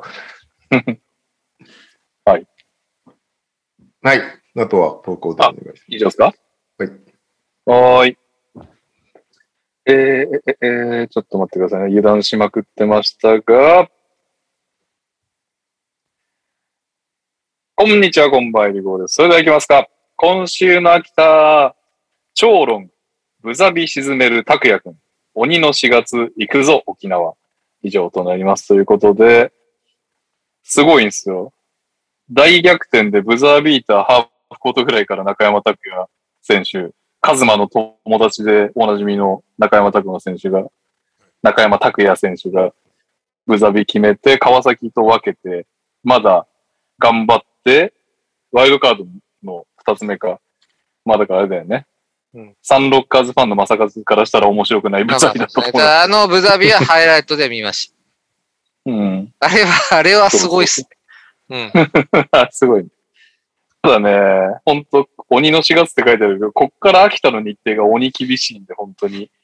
ああ、そうなんだ。今は、どちらかというと渋谷じゃなくて三河と競ってんじゃないかなと思うけど、なんとか、エリゴーさんの、エリゴーさんの応援が届いて秋田がね、ワイルドカードいけるとうちの番組的にはよろしいかと思いますが、こんばんはと意見です。今週の川崎のコーナーへ投稿です。残り4秒、2点リードの川崎に、まさかの一撃、うわー、という単価が来てますね。えーこの試合、まあリアルタイムでは見られず、同じ話ですね。見られず、途中経過だけツイッターで追っていたのですが、途中まで10点以上リードする展開に、今日ももろたでと思っていたら、最終スコアに目を疑いました。カズマのお友達にやられました。今シーズンのタフショット賞はもうこれで決まりでしょうね。そして水曜日の宇都宮戦はブレックソン選手が1名コロナ陽性となったため中止に。地区2位以上でチャンピオンシップのクォーターファイナルがホーム開催となりますが、かなりしんどくなってきました。川崎会場で、そっか。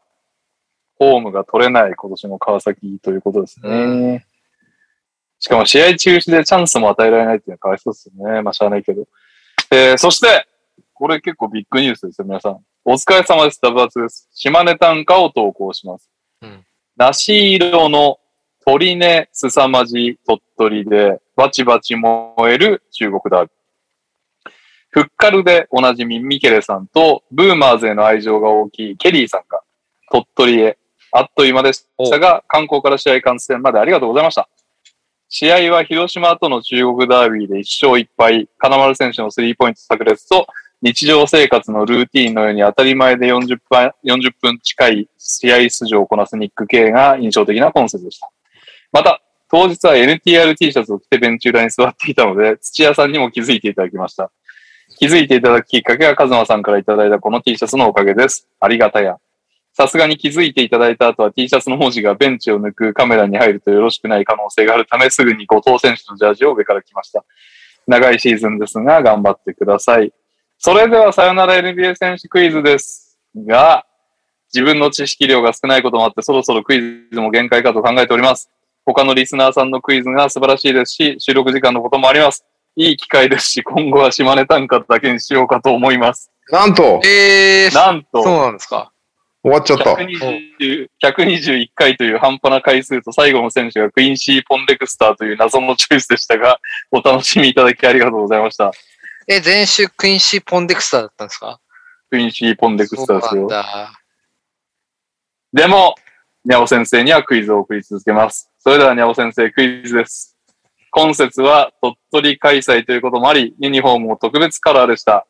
鳥取にちなんだ果物の色でしたが、一体何色でしょうか？これは別に普通にわかるでしょ。オレンジ。なんでや？もう鳥取といえばそれしかないでしょっていう。梨色ですよ。鳥取って梨が有名なんですか？え、これ意外と知られてない。いや俺知らなかっ、有名ではありますよ。でも、僕は中国地方出身だから、わかんない。全国的に有名なのかどうかは。知らなかったね。それはわかりませんわ。うん難しいです。手羽先じゃないんだよ。鳥取、川崎ではない手羽先は手羽名古屋、名古屋です。鳥取は20世紀梨が日本で生産量1位。他の品種と比べられないほどの圧倒的なみずみずしさが売りです。勉強になる鳥取から以上です。ダバースさんクイズなくなっちゃったんで、ニャオクイズ溜まってるんで一個やらせてください。お、お、はいはいこのメンバーで。あの、はい。ね、時間も巻くってことなんで、うん3も、三ヒント3ぐらいで答えていただければと思います。こっちが巻くのかよ。簡単な問題じゃない。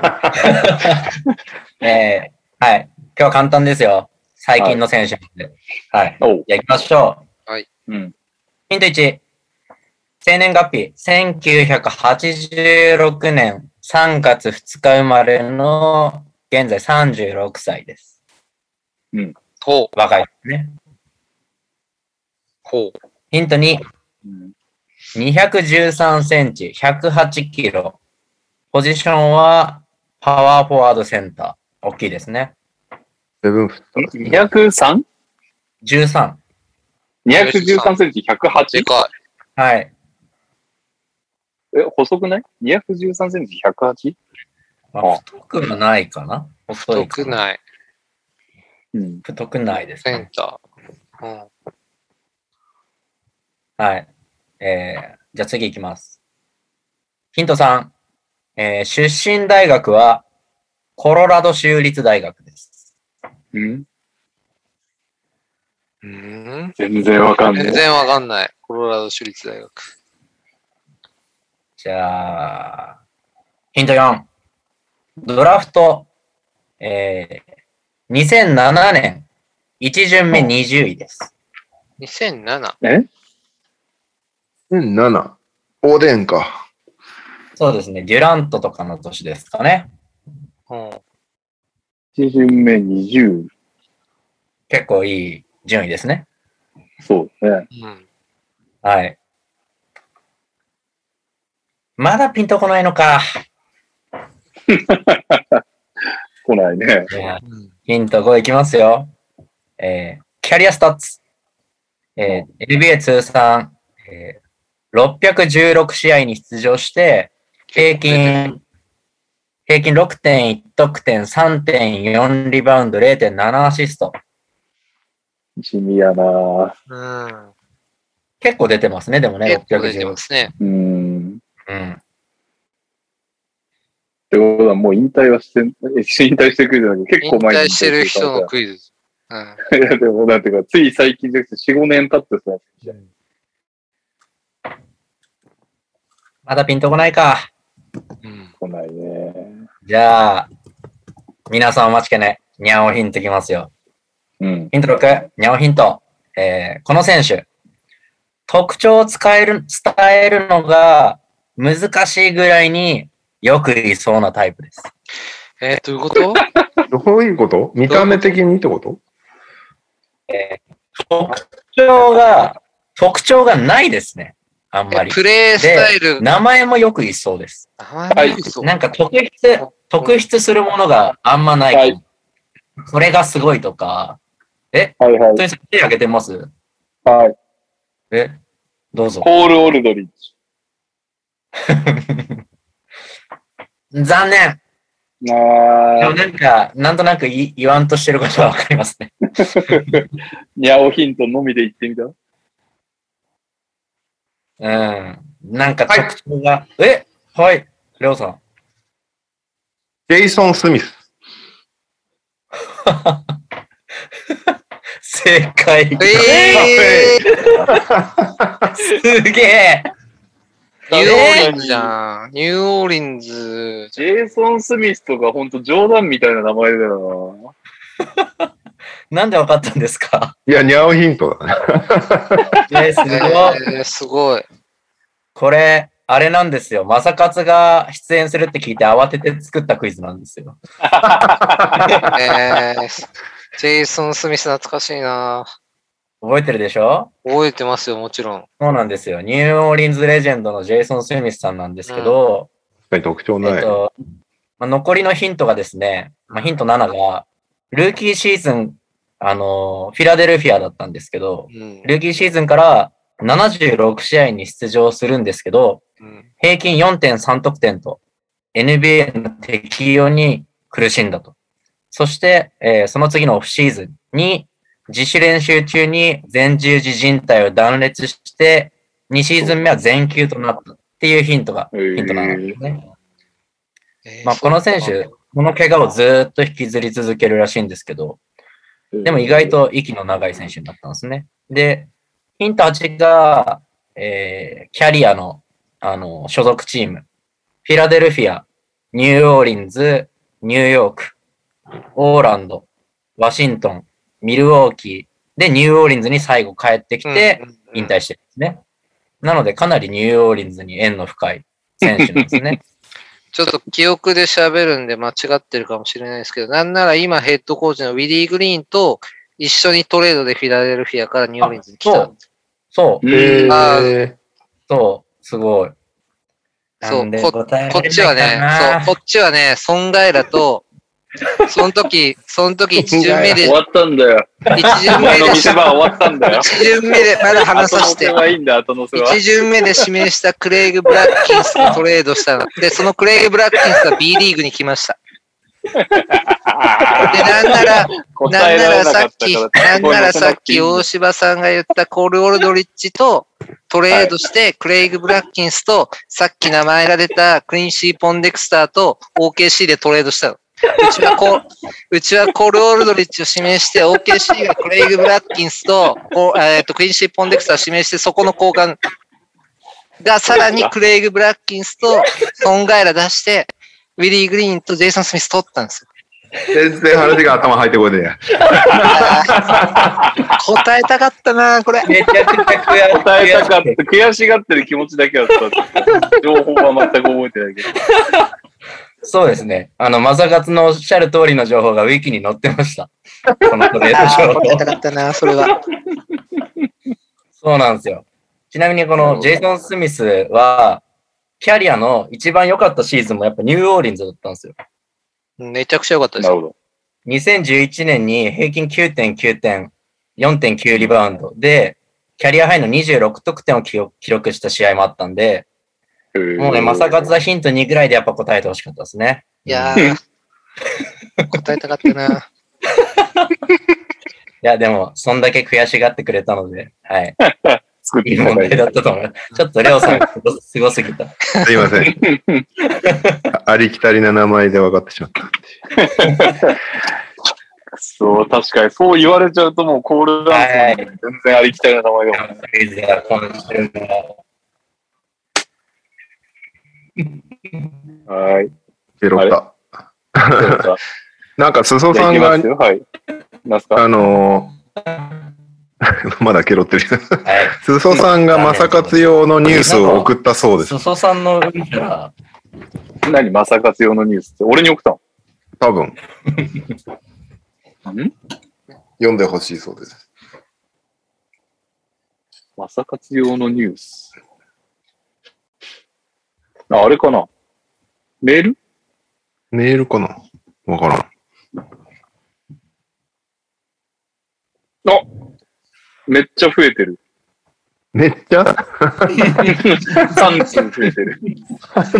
えーっと、じゃあ、教えてにゃお先生の前に、すそさんのニュースを行きましょう。皆さんこんばんみっちです。すそです。今週の MPB 方面情報へ投稿です。ほう。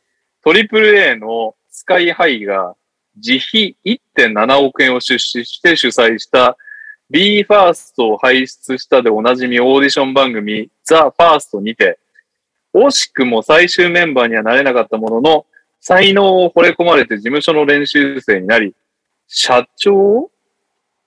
何？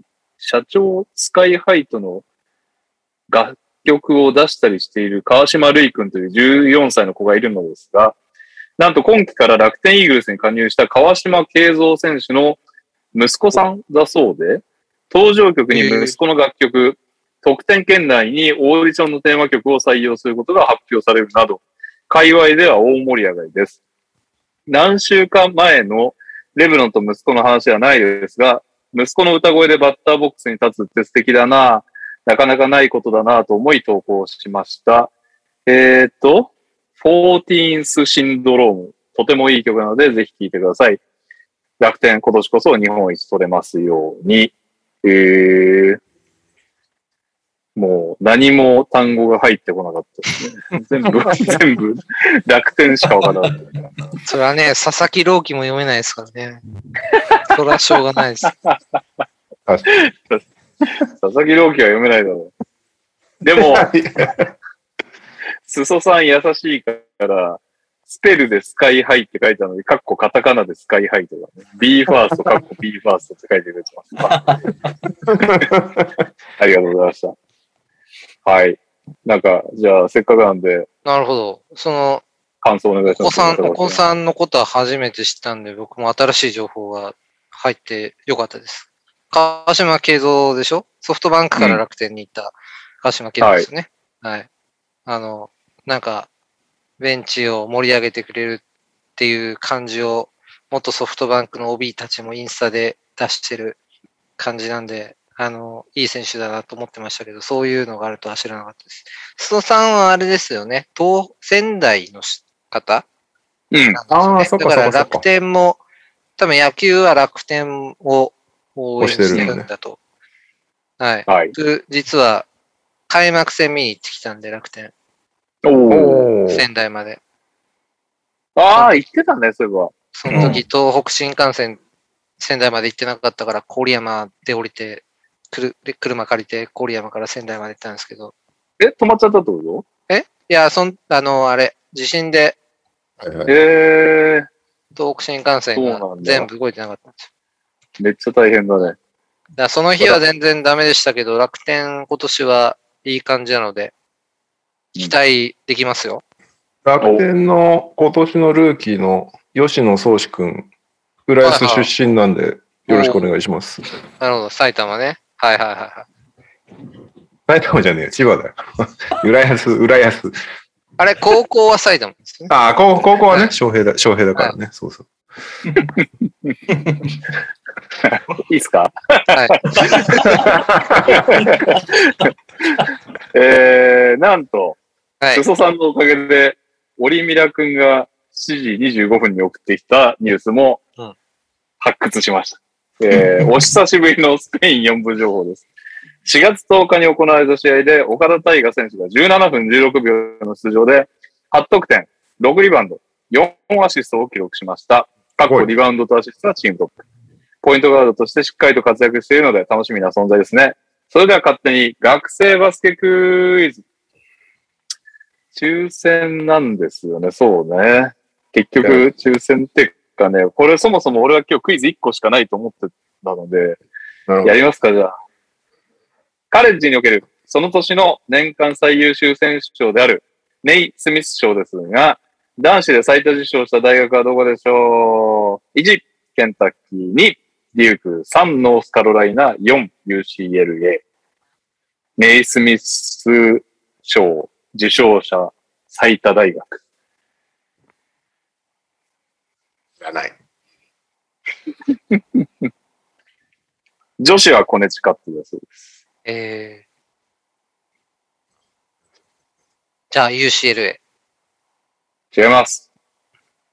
ケンタッキー。違います。スカロライナ。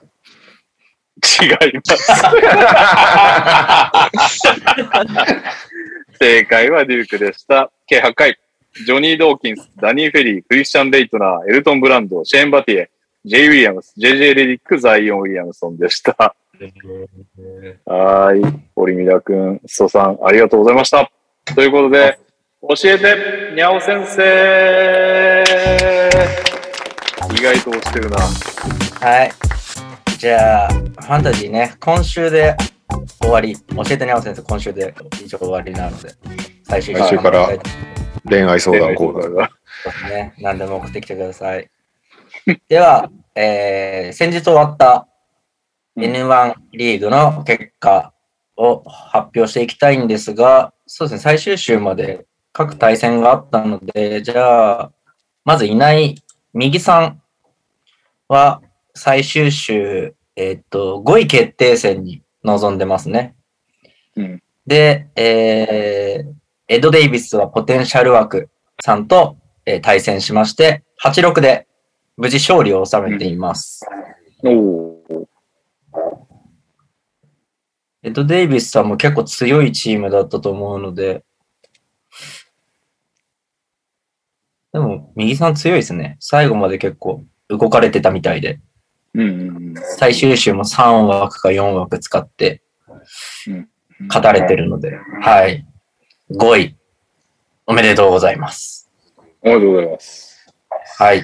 ではもう一人のファミリー、えあー、トニさん。えっと、また、エド・デイビスはポテンシャルワークさん、メール来てたんで読んでいいですか？お、はい、お願いします。NTR ネームブルームーンです。先日ファンタジーの全日程を終え、我が軍エド・デイビスはポテンシャル枠は6位でのフィニッシュとなりました。うんファンタジー初経験ではありましたが、運よく指名順位1位で獲得したヨキッチと、若い選手たちの奮闘でなんとか皆様に食らいつくことができたかと思います。貴重なファンタジー童貞をこの場で捧げられたことを大変喜ばしく思います。誠にありがとうございました。また大変恐縮ですが、お時間ございましたら、印象程度で構いませんので、ファンタジー1年目の私の総評をいただけたら幸いです。いつかリベンジできる機会を願っております。もうこれはね、覚えてます？エド・デイビスは、ポテンシャル枠さんの動きを先生は。まあだってさ、先生しか言えないからね。他はエド・デイビスさんに負けてるからね。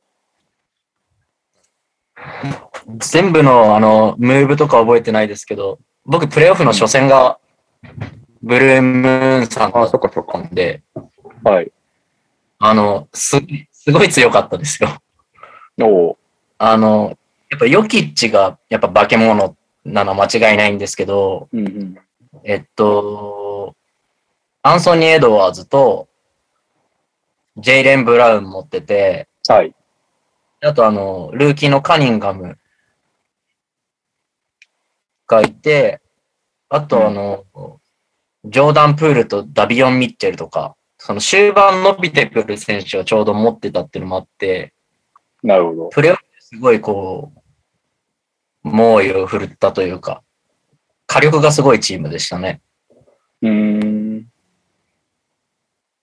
なんで、メンバー見てもやっぱり、怪我人もいいないメンツで終わってるし、ファンタジー1年目っぽくない動きをされて、プレーオフにやっぱ望まれてきたんじゃないですかね。はい。なんかや、最後までやっていただいてありがとうございますって感じですね。はい。うん。このことです。ありえがとうございます。ー、ありがとうございました。そして？トニーさんです。はい。トニーさんの最終週の結果を。私は7-8でドラえもんに負けましたね。結構もう僕、僕のところは入り方が悪かったんで、プレーオフに向かってジャレット・アレンがいなくなって、ジャモラントがいなくなってだったんで、まあ1試合出たんですけど、この週。うんまあなんか、割ともうボコられんだろうなぐらいの感じでいたんで、ああ、せ競ったなみたいなぐらいの感想っす。まあちょっと、あれだったね。今年は、プレーオフ運がなかったね、という感じですかね、入り的に。そうですね。なんかやっぱ、トニさんもですけど、多分世界中でモラント持ってるチームの人は結構絶望したでしょ。絶望しましたね。やりようないからな、という。ですね。まあそんな中でもなんか、ヘイズとかが頑張ってたねっていう、ありがとうみたいな。ハリバートンもありがとうみたいな。うん。ですね。で、結局出る出ないが分かんなかったから、ずっと持ってたんだよね。う。というん感じです。なるほど。いやー、まあ、惜しかったですね。ちょっと最後ぜひドラえもんにぶちかましていただきたかったですが、は7-8で。はい。残念でした。では、えーっと、あ、でも最後の週なんで、残りのもう一組み合わせも発表しますかね。えっと、まず三欠がえーおデブちゃんさんと、あ、うん本当ですか？うん。結えっと、対チーム名なんだっけ？エメット・ブラウンさん。メット・ブラウンさん対、えーみかんの寄せおデブちゃんさんの対戦ですね。で、はい。結果は、えー11-4でメット・ブラウンさんが勝ってます。はい。えー、じゃあ、NTR ファミリーの皆さん、こんばんは。収録お疲れ様です。山立と申します。先週はプレーオフ3位決定戦 VS おデブちゃんさんでした。プレーオフに向けて各チームの主力が休んでいくというチキチキレースな週でしたが、我が軍もキャット、ラビーンの両エースにマジックレジェンドのゴードン、オールスターのウィギンズが相次いでレストアウトに、しまいにはプレーオフに進出できないと決まったレイカーズラスも欠場と、今シーズン支えてくれたメンバーが次々に欠場し、自利品状態となりました。しかし、主力の欠場により出番が増えたパトリック・ウィリアムズ、トッピン、アブディアと2年目の選手たちの躍動が目覚ましく、特にウィリアムズとトッピンはそれぞれキャリアハイを叩き出す大活躍。試合も交代枠を駆使し、11-4と危なげなく勝利しました。えー NTR ファンタジー N1 リーグの結果は3位フィニッシュ。2年目のファンタジーにもコロナ禍によるイレギュラーなシーズンでしたが、無事に最後まで完走することができて感謝です。また2年連続で N1 リーグに参加でき、今シーズンもスタッツを通して NBA を楽しむことができました。ファミリーの皆様、N1 リーグ参加者の方々、今シーズンもお疲れ様でした。アンダーありがとうございました。来シーズンもぜひ N1 リーグに参加できることを祈ってます。ということで、一応ですね、ドラフト直後とシーズン終了後のロスターを貼っておきますということなんですが、えーっと、ドラフトはバババって言っちゃいますと、キャット・ラビーン、ラス、ロンゾ、えーウィギンズ、スローモー、ゴードン、プラムリー、ジョシュ・ギディー、テレンス・ロスというドラフトで、最後は、えータイアス・ジョーンズ、フルツ、ウィギンズ、トッピン、アブディア、ゴードン、ナズリード、パトリック・ユニアーズ、キャット・ラビーンという風に戦ったようで、まあ、うまく立ち回りましたね。うん。なんか最後に取ってった選手を軒並みやっぱ活躍してる選手取ってるあたりがうまいですけどね。ねうん。アブ、パトリック・ウィリアムズ。はい。はい。やっぱ2年連続 N1 参加していただいただけのことはあるなと。まあ、そこはくじ運だけどね。はい。ありがとうございました。ありがとうございました。そして、はい。では最後ですかね。うん。えーっと、僕が、えーギリギリ決勝に進ませていただいて、えー、すそさんと決勝対戦しまして、えー、8-7で優勝させていただきました。イェーイ。おめでとうございます。おめでとうございます。ね。まあ、うん。大変だったなって感じですかね。ただなんか最終週は僕、あの、交代一つもなかったんで、ね、してないのはいはいああ、そっか、できないのか、ももうゼロだったので、ただただ出てくれることを祈るしかなかったんですけど、みんなが。うんうん。あの、稼働は負けて勝ったの？稼働は5個負けてますね。しかもテクニカルも負けてよく勝ったの？そうですね。あのー、すそさんのあの、すそさん多分4枠動かせる余裕があったんですよ。FA を。うん。はい。ただ、なんかその FA の動かし方が、まあちょっとね、まだまだかなっていうところがあったので、助かりましたっていうところはあります。なるほど。はい。結構なんか出たら嫌だなっていう選手を切ってくれたりしてたんで、へえ。そこに助かったな。あの、ブーシェ、うん。まず切ってくれたし、なんか、シェン軍とか取って嫌だなと思ったらすぐ切ってくれたんで、なるほど。この辺はちょっと助かったなっていうのはありますけど、まあでも、ね、最後、こっちも、あの、レストしたりしましたけど、すそ、すそさんところもエンビード最後出なかったりとか、うんい。ろいろあったので、まあちょっと運要素もありつつ、はい。勝たせていただいたということで、はい。無事、えー、私3連覇をさせていただきました。ありがとうございます。実は3連覇してたんだ。すごい。ね。そうですね。あの、なんだっけ、2年目は、プレイオフなかったんですよね。シーズンだけっかそっか。はいはいはい。でコロナで終わった。うんあったあった。そうだそうだ。まあ、その暫定で変則3ビートってことね。シーズン1位フィニッシュだったんで、まあ、それも、そうですね、変則3ビートですね。去年はズボンさんに勝って、今年はスソさんに勝ってっていう形で。1年目は勝ってないんだっけ？ただ、今年は本当に、ドラえもんに決勝で負けて2位でしたね、僕は。あ、そんなんでドラえもんすげえな。そうだったか。初代王者ドラえもんなのか。そうです、そうです。なんで、ああ、なるほどね。1位、1位って感じで。はい。じゃあ2.5 2.5ピートみたいなことですね。なるほど、なるほど。理解しました。あ、でも今年ということで、は、対戦相手の、はい、あ、どうぞどうぞ。あ、そうそう、してくださいから来てますか？なんか。来てますよ。あ、じゃあ、そちらを。はい。皆さんこんばんみちゅう、すそです。えー、ファミリーの皆様、リスナーの皆様、今シーズンもお疲れ様でした。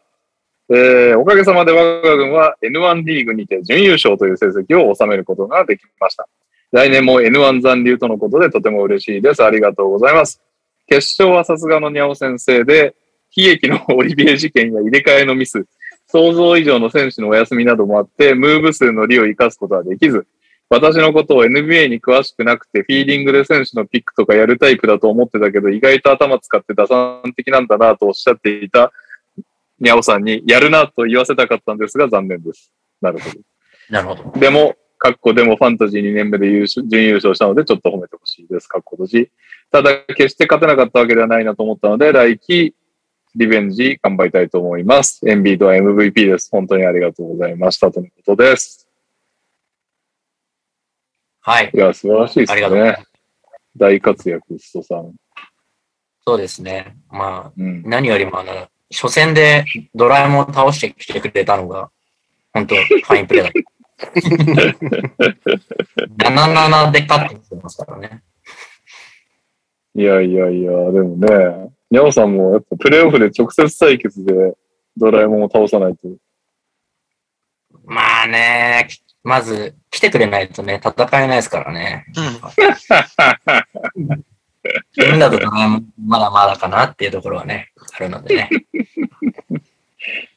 まあでも、すそさんは来年も、はい、おっしゃられてた通り、あの、N1 も確定なので、また来年もよろしくお願いしますもう一人確定の方から、もうそういえば投稿来てますよ。N2 ですか？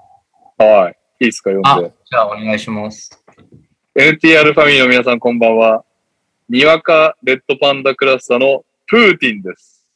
教えてにゃお先生 N2 ファンタジー怪文短歌コーナーへの投稿です。私待ち、回から勝ち、よ、1位よ、1から回、勝ちましたわ。が、プーティンさん得意の怪文になってるそうですので、すごいよね、あの人。すごいな。放送を聞き直してください。えーシーズン序盤は全く勝てず、15位から19位をさまよっていましたが、ウィーク13からなぜか急に勝てるようになり、そこから12週負けなしで見事優勝できました。やったー今シーズンのファンタジーはベン・シモンズとカイリーを拾いに行くのか、そして二人をいつまで我慢して持ち続けられるかの駆け引きが特に面白かったです。ファンタジー的に盛り上がるので、来季も二人には何かしらの問題を起こしてほしいですね。えー来シーズンは念願の N1 昇格、ファミリーとの対戦を楽しみにしています。チーム名考えるために、オフシーズンは KG 本を読んでディズニーに行き、マッチングアプリをダウンロードし、返答園にかかり、安室奈美恵の曲を聴こうと思います。よろしくお願いします。ということで、プーティンさん上がってきたんだ。いいっすね。面白いですすごいね。面白いですね。ファンタジー、ファンタジー1年目だと思うんですけどね。ここれで始めたと思うので、えー、すごい。これで優勝は純粋にすごいですよね。毎週回文でチーム名作ってほしいですね。そうですね。プーティンさん、来年ではぜひ N1 でよろしくお願いします。楽しみにしてます。はい。はい。というわけで、まあ、最後の順位パーって言うと、えー、うん。にゃお、すそさん、エメット・ブラウンさん、おデブちゃんさん、えーっと、右利きさん、えー、ブルームーンさん、ドラえもん、トニーさんうん。という1位から8位ですね。まあ、9位以降はいいかな。は。い。というわけで、今年も1年ありがとうございました。楽しおかったです。疲れ様でした。お疲れ様でした。来年はね、ぜひもうちょっとトレードを皆さん、確かにね。今年ゼロ、俺はゼロだったんで、俺もリーグ通して。リーグ通して2も5個もやかなかった。2個しかなかった。すげえ。2個ですか、うん。なんか、完全に FA ゲームみたいになってるんで、ね、ぜひ来年はコミュニケーションでもうちょっと活性化するといいなと思ってます。はい。はい。来年もよろしくお願いしお願いします。そしてちょっとすいません。読むタイミングを失ったんですけど、N2 からもうちょっと来てるんで 読みますね。はい。えーお久しぶりです。ガイモンです。N2 リーグに参加しておりました私の結果を投稿させていただきます。N2 リーグのレギュラーシーズンを2位で終えた私は、プレーオフ1回戦を勝ちましたが、準決勝でモノクロさんに6勝で敗れました。そして、最終週の3位決定戦は金槌さんとの対戦でした。結果は9号で勝利。見事 N2 リーグ3位でフィニッシュすることができました。おめでとうございます。えー FA で取ったオビトッピンが大活躍してくれたのが大きかったです。みんな頑張ってんだ。思えば、ドラフト1巡目で取ったビールが中盤にシーズン終了。2巡目で取ったランドルもシーズン通してなかなか調子が上がらずでしたが、ハリバートンやケルドン、ロジア、デイデイビオン・ミッチェルらが頑張ってくれたおかげでなんとか戦うことができました。優勝できませんでしたが、楽しい初の NTR ファンタジーでした。本当にありがとうございました。PS、公式リーグ N3 の方は決勝に進みましたが、決勝でホイホイホイバーグさんに86で敗戦の2位でフィニッシュ。最終週にデローザンやブッカーにアダムスらが休んだことと、シーズン途中で失ったジャレット・アレンの不在が痛かったです。そうなんです。ジャレット・アレン痛いんですよ。来季も NTR ファンタジーに参加できるように、これからまずは運気を上げていこうと思います。確かにね。えーっと、これ読むだけ読んじゃいますね。なんか、内容的には来週の方がいいかなと書いてありますが、犬猫キリンさん、お久しぶりでございます。キリンは今年、非公式 N4 リーグに参戦しました。最終戦では G ボーイさんとの対決を制して3位という結果を収めることができました。もうファンタジー初心者でミソッカス扱いの首が長いだけのキリンではありません。もちろん今年も40枠を使い切りました。さて、お題です。今シーズンを振り返って、来年3位から6位くらいで獲得したい。今年プチブレイクして、来年はさらに活躍が期待できる選手を MC 皆さんで議論の上、各ポ各ポジションプラスユーティリティ1人の計6人を選出してください。ちなみにキリンは今年4位モラント、6位マイルズ・ブリッジスをドラフトしてウハウハでした。え ?4 位モラント？えー、5位でブシェを取ったのは内緒です。ちなみに N4 リーグを制したトレイン・ムーンさんは3位ラメロ、5位ガーランドを獲得という見事なドラフトでした。なるほど。木曜のダイナー公開収録も楽しみです。ありがとうございます。そっか、これ、ちょっと覚えてられるかわかんないけど、これ来週あげます？今浮かばないでしょ？各ポジションプラス。ちゃんと考えてあげたいね、それは。どうせなら。うん。じゃあ来週じゃあ、またそれ、忘れそうだから、このコーナー美貌録。か犬猫キリンさんということで、美貌録、美貌録。そして、ということが、にゃおさんの N1 総括とかはなしですか？リーグスタッツとかって言ってるんで、これじゃあこれも来週やりましょわかりました。ちえー、にゃおさんのリーグ総括と、キリンさんの来年のおすすめ、ファンタジープレイヤー、来週、来週おそらく私はいませんが、よろしくお願いします。ということで、ピックアップゲームやばい、10時半。う。それで終わろう。ええーっと、ピックアップゲーム、スパーズ対ウルブスの一戦でした。えーっと、試合内容127対121でウルブスが勝った試合なんですけども、スタッツ的にはウルブス、アンソニー・エドワーズ49得点、8アシスト、えーカール・アンソニー・ターンズ21得点、13リバウンド、そして、うんと、マリーク・ビーズリー11得点、そして、スパーズは、ケルドン・ジョンソン20得点、6リバウンド、5アシスト。ヤコブ・パートル15得点、17リバウンド。えー、デビン・バッセル18得点。っていう感じでした。まあ、あれですね。アンソニー・エドワーズがひたすら点を取り続けるという試合でした。ファイト10分ハイライトしか見てないです。はい。あ、あ、なんかもうさっき言ったのと一緒だけど、アンソニー・エドワーズが、なんかあの、メンタル的なものが、ひょっとして大物だったら嫌だなと思ってます。当た当たりそうな、自分から当たりそうだからね。はいはい。うんまあまだね、ちょっとアシストとかが微妙っていうところで、まだスコアラータイプってだけでも救われるけど、ここからね、なんか、なんかちょっとキャラ的にも面白いもんね。アンソニー・エドワーズの場合は。そうだね。ちなみに、あの、割とさっき呼ばれたんで、呼ばれたし、最近申し訳ないですけど、あんまりきちゃんと聞けてないので、ピックアップゲーム知らなかったんですけど、はい。うん。これペリカンズにめちゃくちゃ関連してた試合なんで、ああ、そううんかそうか。最後の方見てました。おすげえ。奇はい跡。でね、これあれですよね、あの、ウルブスが、もう、もう勝つじゃんってなってて、なってて、アンソニー・エドワーズキャリアハイ50点取りたいよね、みたいな感じにいて、なんか、もう勝って、あと、時間使えばいいのに、アンソニー・エドワーズが3打ち出して、うん。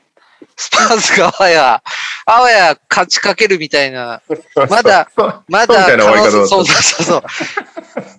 あの、ちょっとね、スパーズファンには申し訳ないですけど、スパーズが負けてくれた方が当然、こっちとしてはよろしいわけですよ。だから、いやいやいやいや、っていう感じで見てました、最後。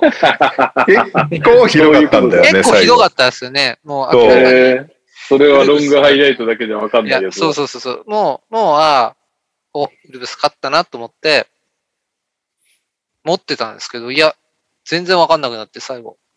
いや、本当に打たなくていい3を打つ、打ったんですよ、アンソニー・エドワーズ。えーなんか。ね、4 50点取りたいがためになんかね、もうひどかったんだよね、本当に。ショットクロック2、3秒とかですぐ打っちゃうみたいなのを 繰り返し続けて全部外すっていう、結局取れずに49点で終わるっていう、なんかもう むちゃくちゃな、むちゃくちゃな終わり方で、大丈夫かウルブスってちょっと心配になりました、そのプレイングだからえーだから時間ない中でもう回せばいいのにっていうところで打ってたから、その後スパーズが決めて、どんどん追いついていったんですそうそうそうそう。うん。10点差ぐらいあったんだよね。で、一時4点差ぐらいまで追い上げよ。そうて、そうそうっていうね、心臓に悪い試合でした。俺は爆笑しながら見てます。あの、質問なんですけど、トレイ・ジョーンズってどうなんですか？ああ。なんか、あの、YouTube で、去年かな？来年活躍しそうな若手みたいな感じで、2年目か。来年活躍しそうな2年目みたいな5人ぐらいあげたんだけど、軒並み活躍しなかったうちの一人で、でも最近デジョンテ・マレーがいないから結構スタッツ残してるって、実際のプレイ見てないからどうなんだろうなと思って。どう、どうなんだろうな。俺もそんなに印象はないけど。印象がい。ない感じ。すごい悪いっていう印象も別にないかな。だから逆に言うと。何もない。うん。そうなの。俺といった印象は特にないかな、俺は。残念。ヤオさんは？スタッツ見ててなんか思うことある？トレイ・ジョーンズって。ジョーンズですか？うん。もうスタッツ上だと、マレーが絶対的すぎるんで、休んでない限りはあんま出れないっていう、うん。そうね。名しようがないですよね。うん。なんか、で、この試合見たの？この試合、あの、同じくです。ロングハイライトを見ました。何回やるですか？すいません。なので、ちょっとエドワーズのその暴走とかはわかんない、見てないんですけど、うんその、まあエドワーズが、なんていうんですかね、自己満で単独でこう、やってったのか、チーム全体で、お前もう50点目指しちゃえよ、みたいな感じで、そういうモードになったのかわかんないんですけど、うん。なんか、タウンズとか、エドワーズとか、まあ、ディアンジェロも、まあ、若手の主力陣が結構そういう空気感がまだあるのかなってちょっと思ってて、ウルブスって。イケイケなぶ時はいいけど、なんかちょっとこう、ふざけ始めるじゃないですけど、タウンズとかも結構こう、煽りとかがまだちょっと子供っぽいところとかあるじゃないですか。ジェ。スチャーとか。なんかそういうのが結構プレイオフとかで響いてきちゃいそうだなっていうのは少し感じますね、なんかね。うん。いい勢いで若手のこう勢いがプラスに働けばすごい強いと思うんですけど、なんかハイライト締めなきゃですら、ハイライトですらタウンズがファールアピって戻ってこないシーンとか映ってたからな。ロングハイライトですら。まあでも、この試合に限って言えば、要は、スパーズに負けてほしい目線で見てたから、そういう風に言いましたけど、アンソニー・エドワーズはは、すごいなと思います。うん。あいつは。誰クラ誰クラスですか？アンソニー・エドワーズの完成形は。えーでもなんか、あれだな。近いプレイヤーって誰だろうって言われたら、難しいですね。別に、誰かに似てるとかじゃなく、なんか、新しい感じレベルは？ザック・ラビンより上下。ザック・ラビーン、あー難しいな、それ。タウンズより上、とりあえず。ポジション違えし。まあね。いや、そうだけど、主軸になるってことですね。ウルブスのそうで。す。はい。なるほどね。ザック・ラビーンと比べて難しいのは、ザック・ラビーンもすごいと思ってるから。なるほど。うん。ドラフトの時はあれだよね。ドウェイン・ウェイドとめっちゃ比べられてたよね。ウェイドか。ちょっとタイプ違えな。もう今となっては。でもなんかエドワーズってスーパースターになる素質あるなって思う部分が、身体能力メインで初め来てる、来てたじゃないですか。メインじゃないですか。身体能力がやばいみたいな。うん。ただ、2年目だけどもう外角がかなりうまいんですよね。スリーポイントとかが確。かに。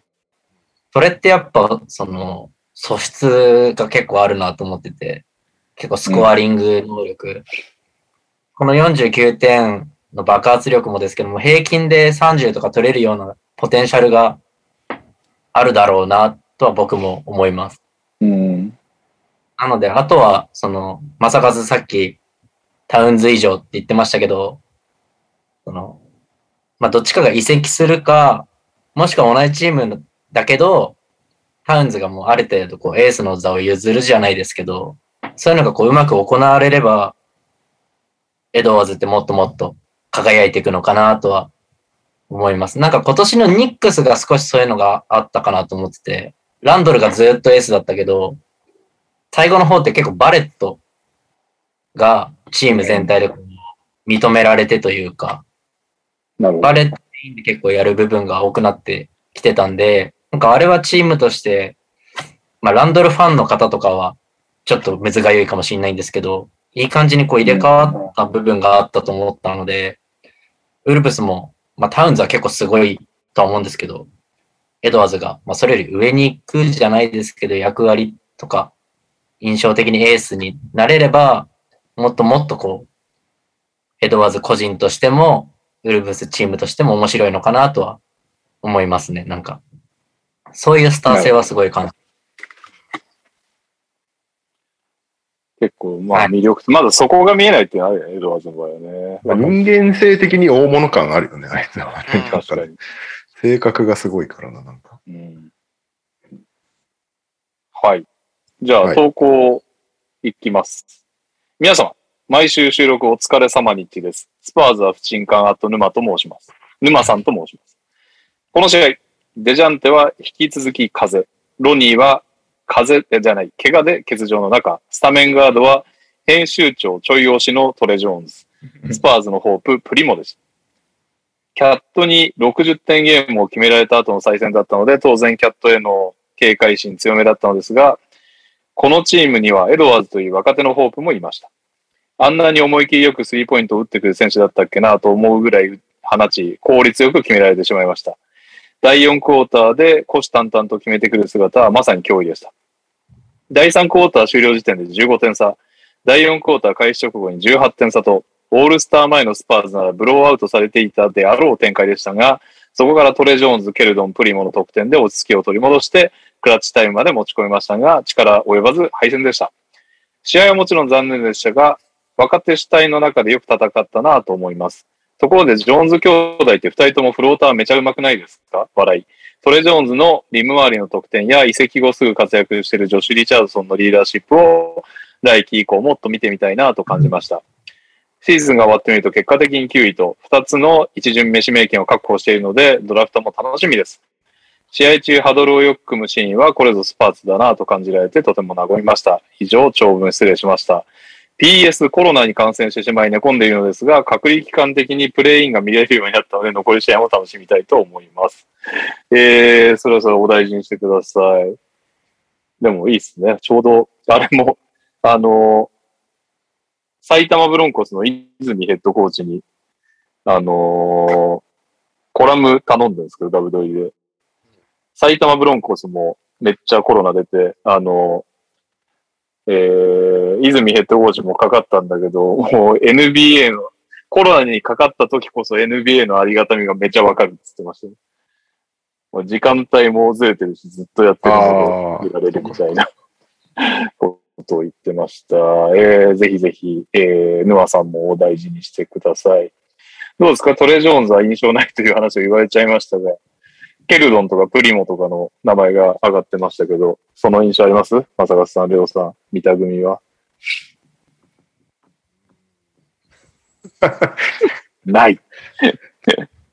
なんかあるかな。トレイ・ジョーンズ俺一個だけ印象あったわ。おうあの、お兄ちゃん？お兄ちゃん譲りでターンオーバーが少ない。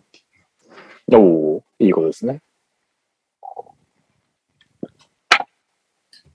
タイヤス今年どうなんだろう？何年か、数年連続であれだよね。アシストターンオーバー1位とかなってる。そうだよね。確かに今年どうだったてか NBA 記録を持ってるね。確か。タイヤスが。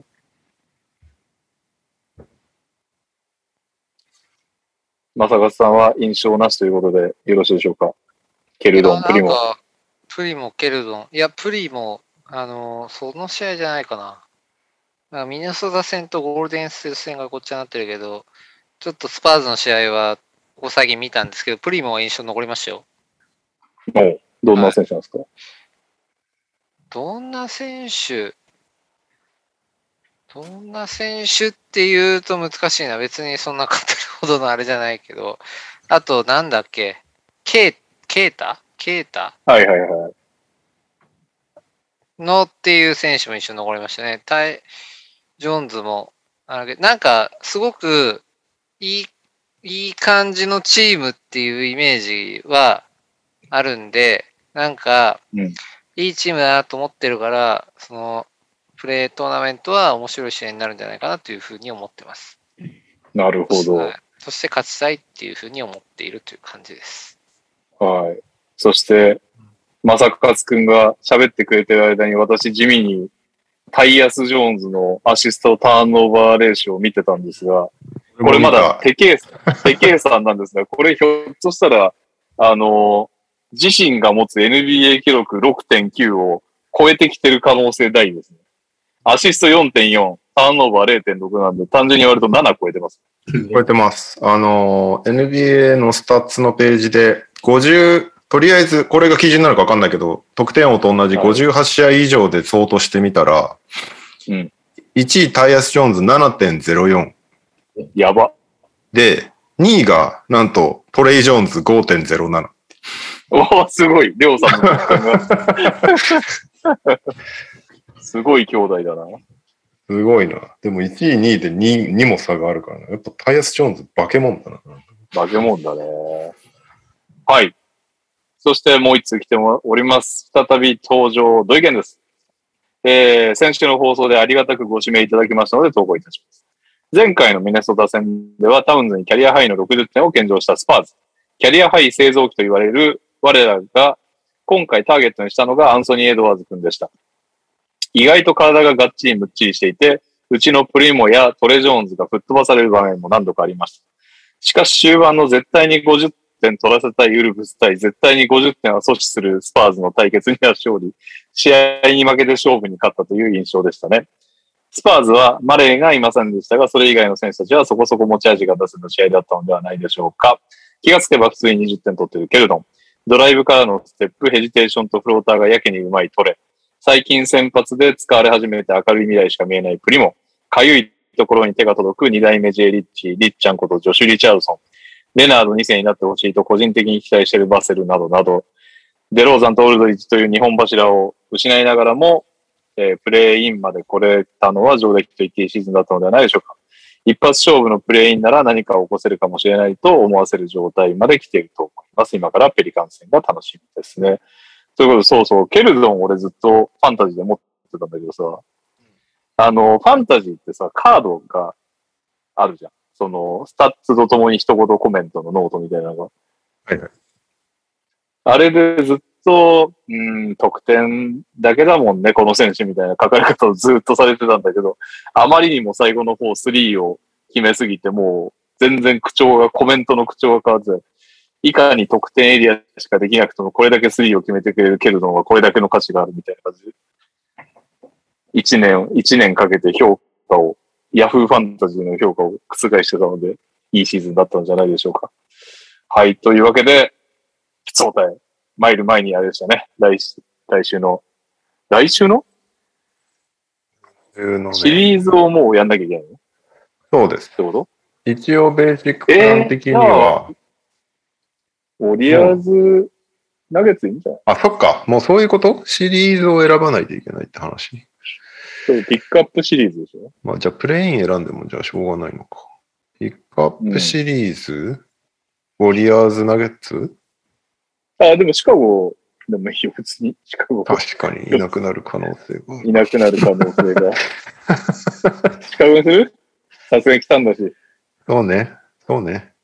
じゃあ、シカゴ、ミルウォーキーのシリーズをやりますか。ヤオさんがどうせスイープだろうみたいな笑い方してますけど大丈夫ですか？一生忘れると思った。絶対そうかけるよ。絶対そうかけるよ。あ、そうか。予そ想、予想予想対しなきゃい決すんだから。予想しなきゃいけないのか。ちょっと前言的にしてください。どちらにせよ失礼っていう。あっさりブルーズバックスに決まりましたので、皆さん一緒にシリーズを追いましょう。というわけで、普通オタでございます。NTR メンバーの皆様、こんにちは。ダブドリソシオクイズ部のキットです。えっ、とね、ありがとうございます。ダブドリソシオの名前を売っていただいてね、ダブドリがやってるオンラインサロン月額500円ですので、ぜひぜひ気になる方はソシダブドリソシオで調べてくださいのクイズ部のキットさんです。今回もソシオの仲間と協力してクイズを考えました。前回集計データがマニアックすぎるとご指摘を受けたので、4択問題にしています。ぜひ考えてみてください。1問目。かな表記にしたとき、B リーガーで最も多いファミリーネームは何でしょう？かっこ、さ、酒井達明と酒井レオは一緒の扱い。えっ、と、酒の酒井と坂の酒井でも、読みが、読みがというか、かな表記が一緒だったら同じという意味で、ファミリーネームは何でしょう？ちなみに4択がない前に分かる人います？行ってみていいですか？はい、お願いします。いや、でもな、違うか。伊藤。で、なんと、正勝さん、伊藤は4択に入ってないです。入ってない。大丈夫ですか、はい適当に。お、宮尾さん、鈴木。鈴木も4択に入ってないです。4択をまず当てるクイズみたいになってる。レオさんも言っとく？えー、4択 ?4 択とかじゃないよね。選手、選手ね。はい。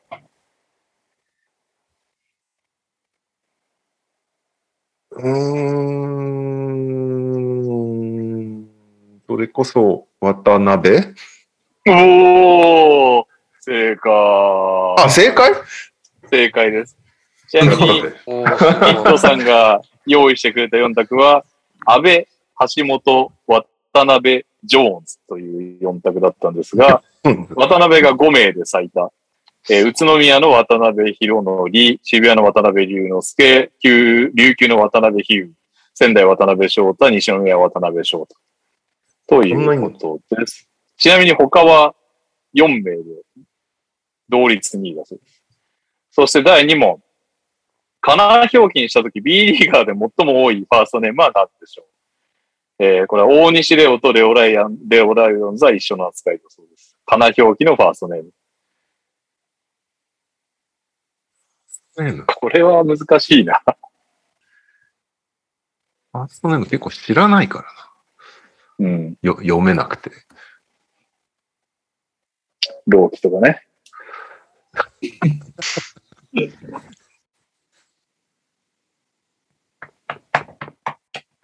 うん、それは難しいな。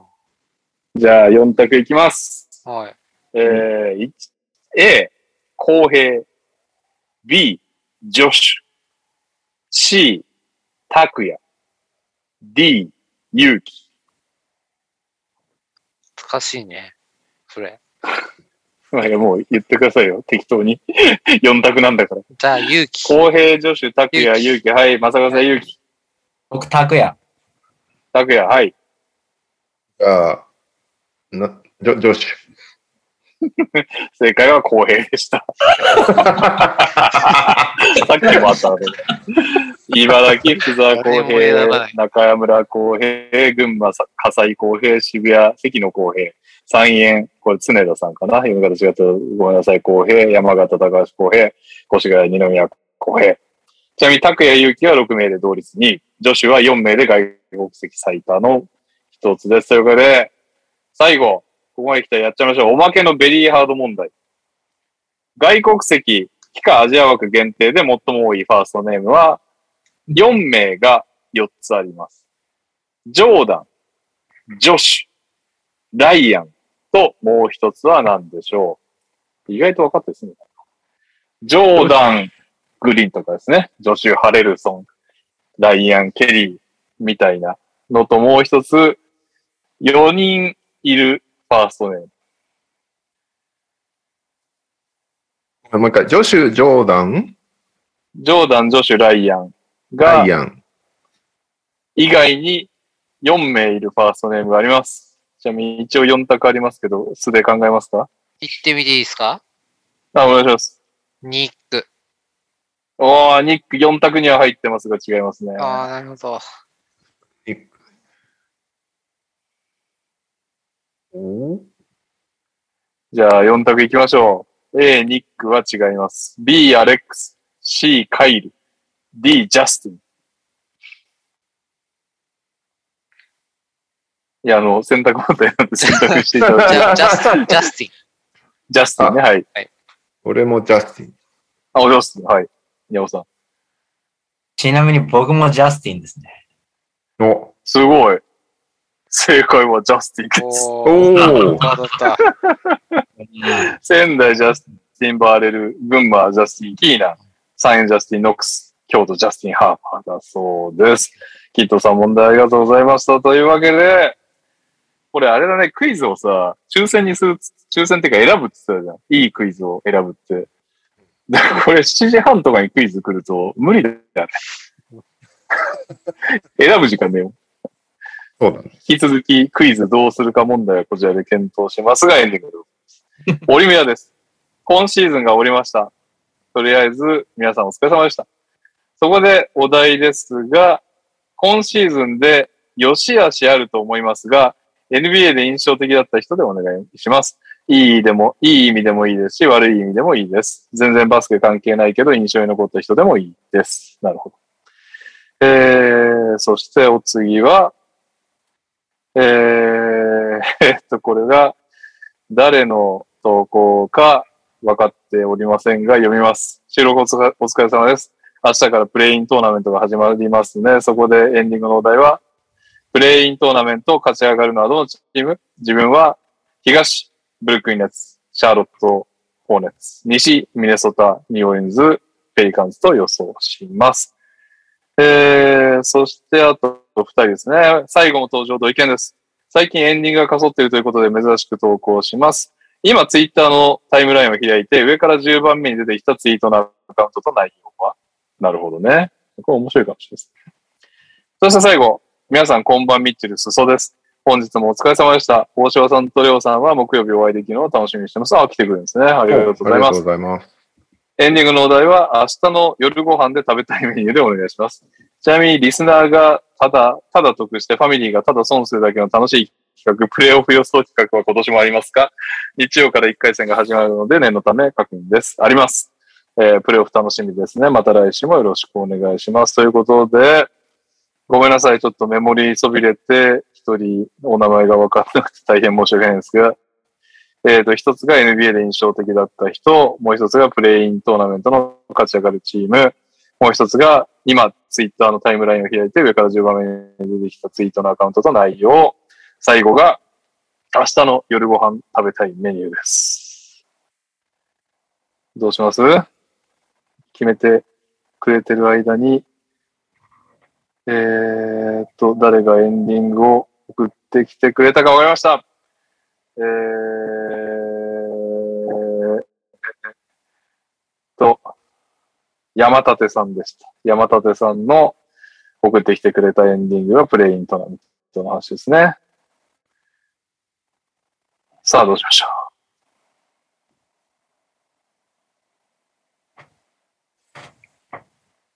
そう。いや、でも大丈夫ですよ。いや、でも、まさか教えて10 10ん？せっかく。ツイート10番目って、毎回変わってきますよね、こん？の時間が経つ間に。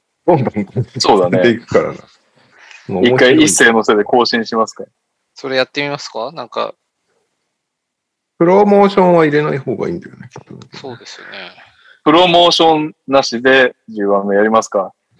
じゃあ今僕は更新をかけてますんで、今更新すればいいんだ。これ、はい。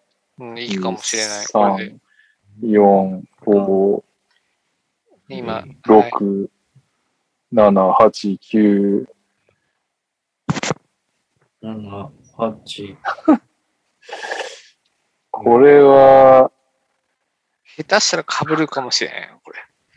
わかこんんな。ことある？絶対買うん。あ、じゃあこれあれか、おすすめか。あ、これかな？はい。あ、すごい。はいはいはい。じゃあ、それで行ってみましょはい。では、まず、私から始まり、まさかさんで終わりましょうか。すごいのを選んでしまった。タイムラインで上から10番目に出てきたツイートです。3、2、1。たくさん、プレイオフどこを応援するかね、やはりパッと思いついたのは、ドレとブルースがいるネッツかな。つまりこの人はピストンズファンで、プレイオフどこを応援するか決めてないという内容のツイートでございました。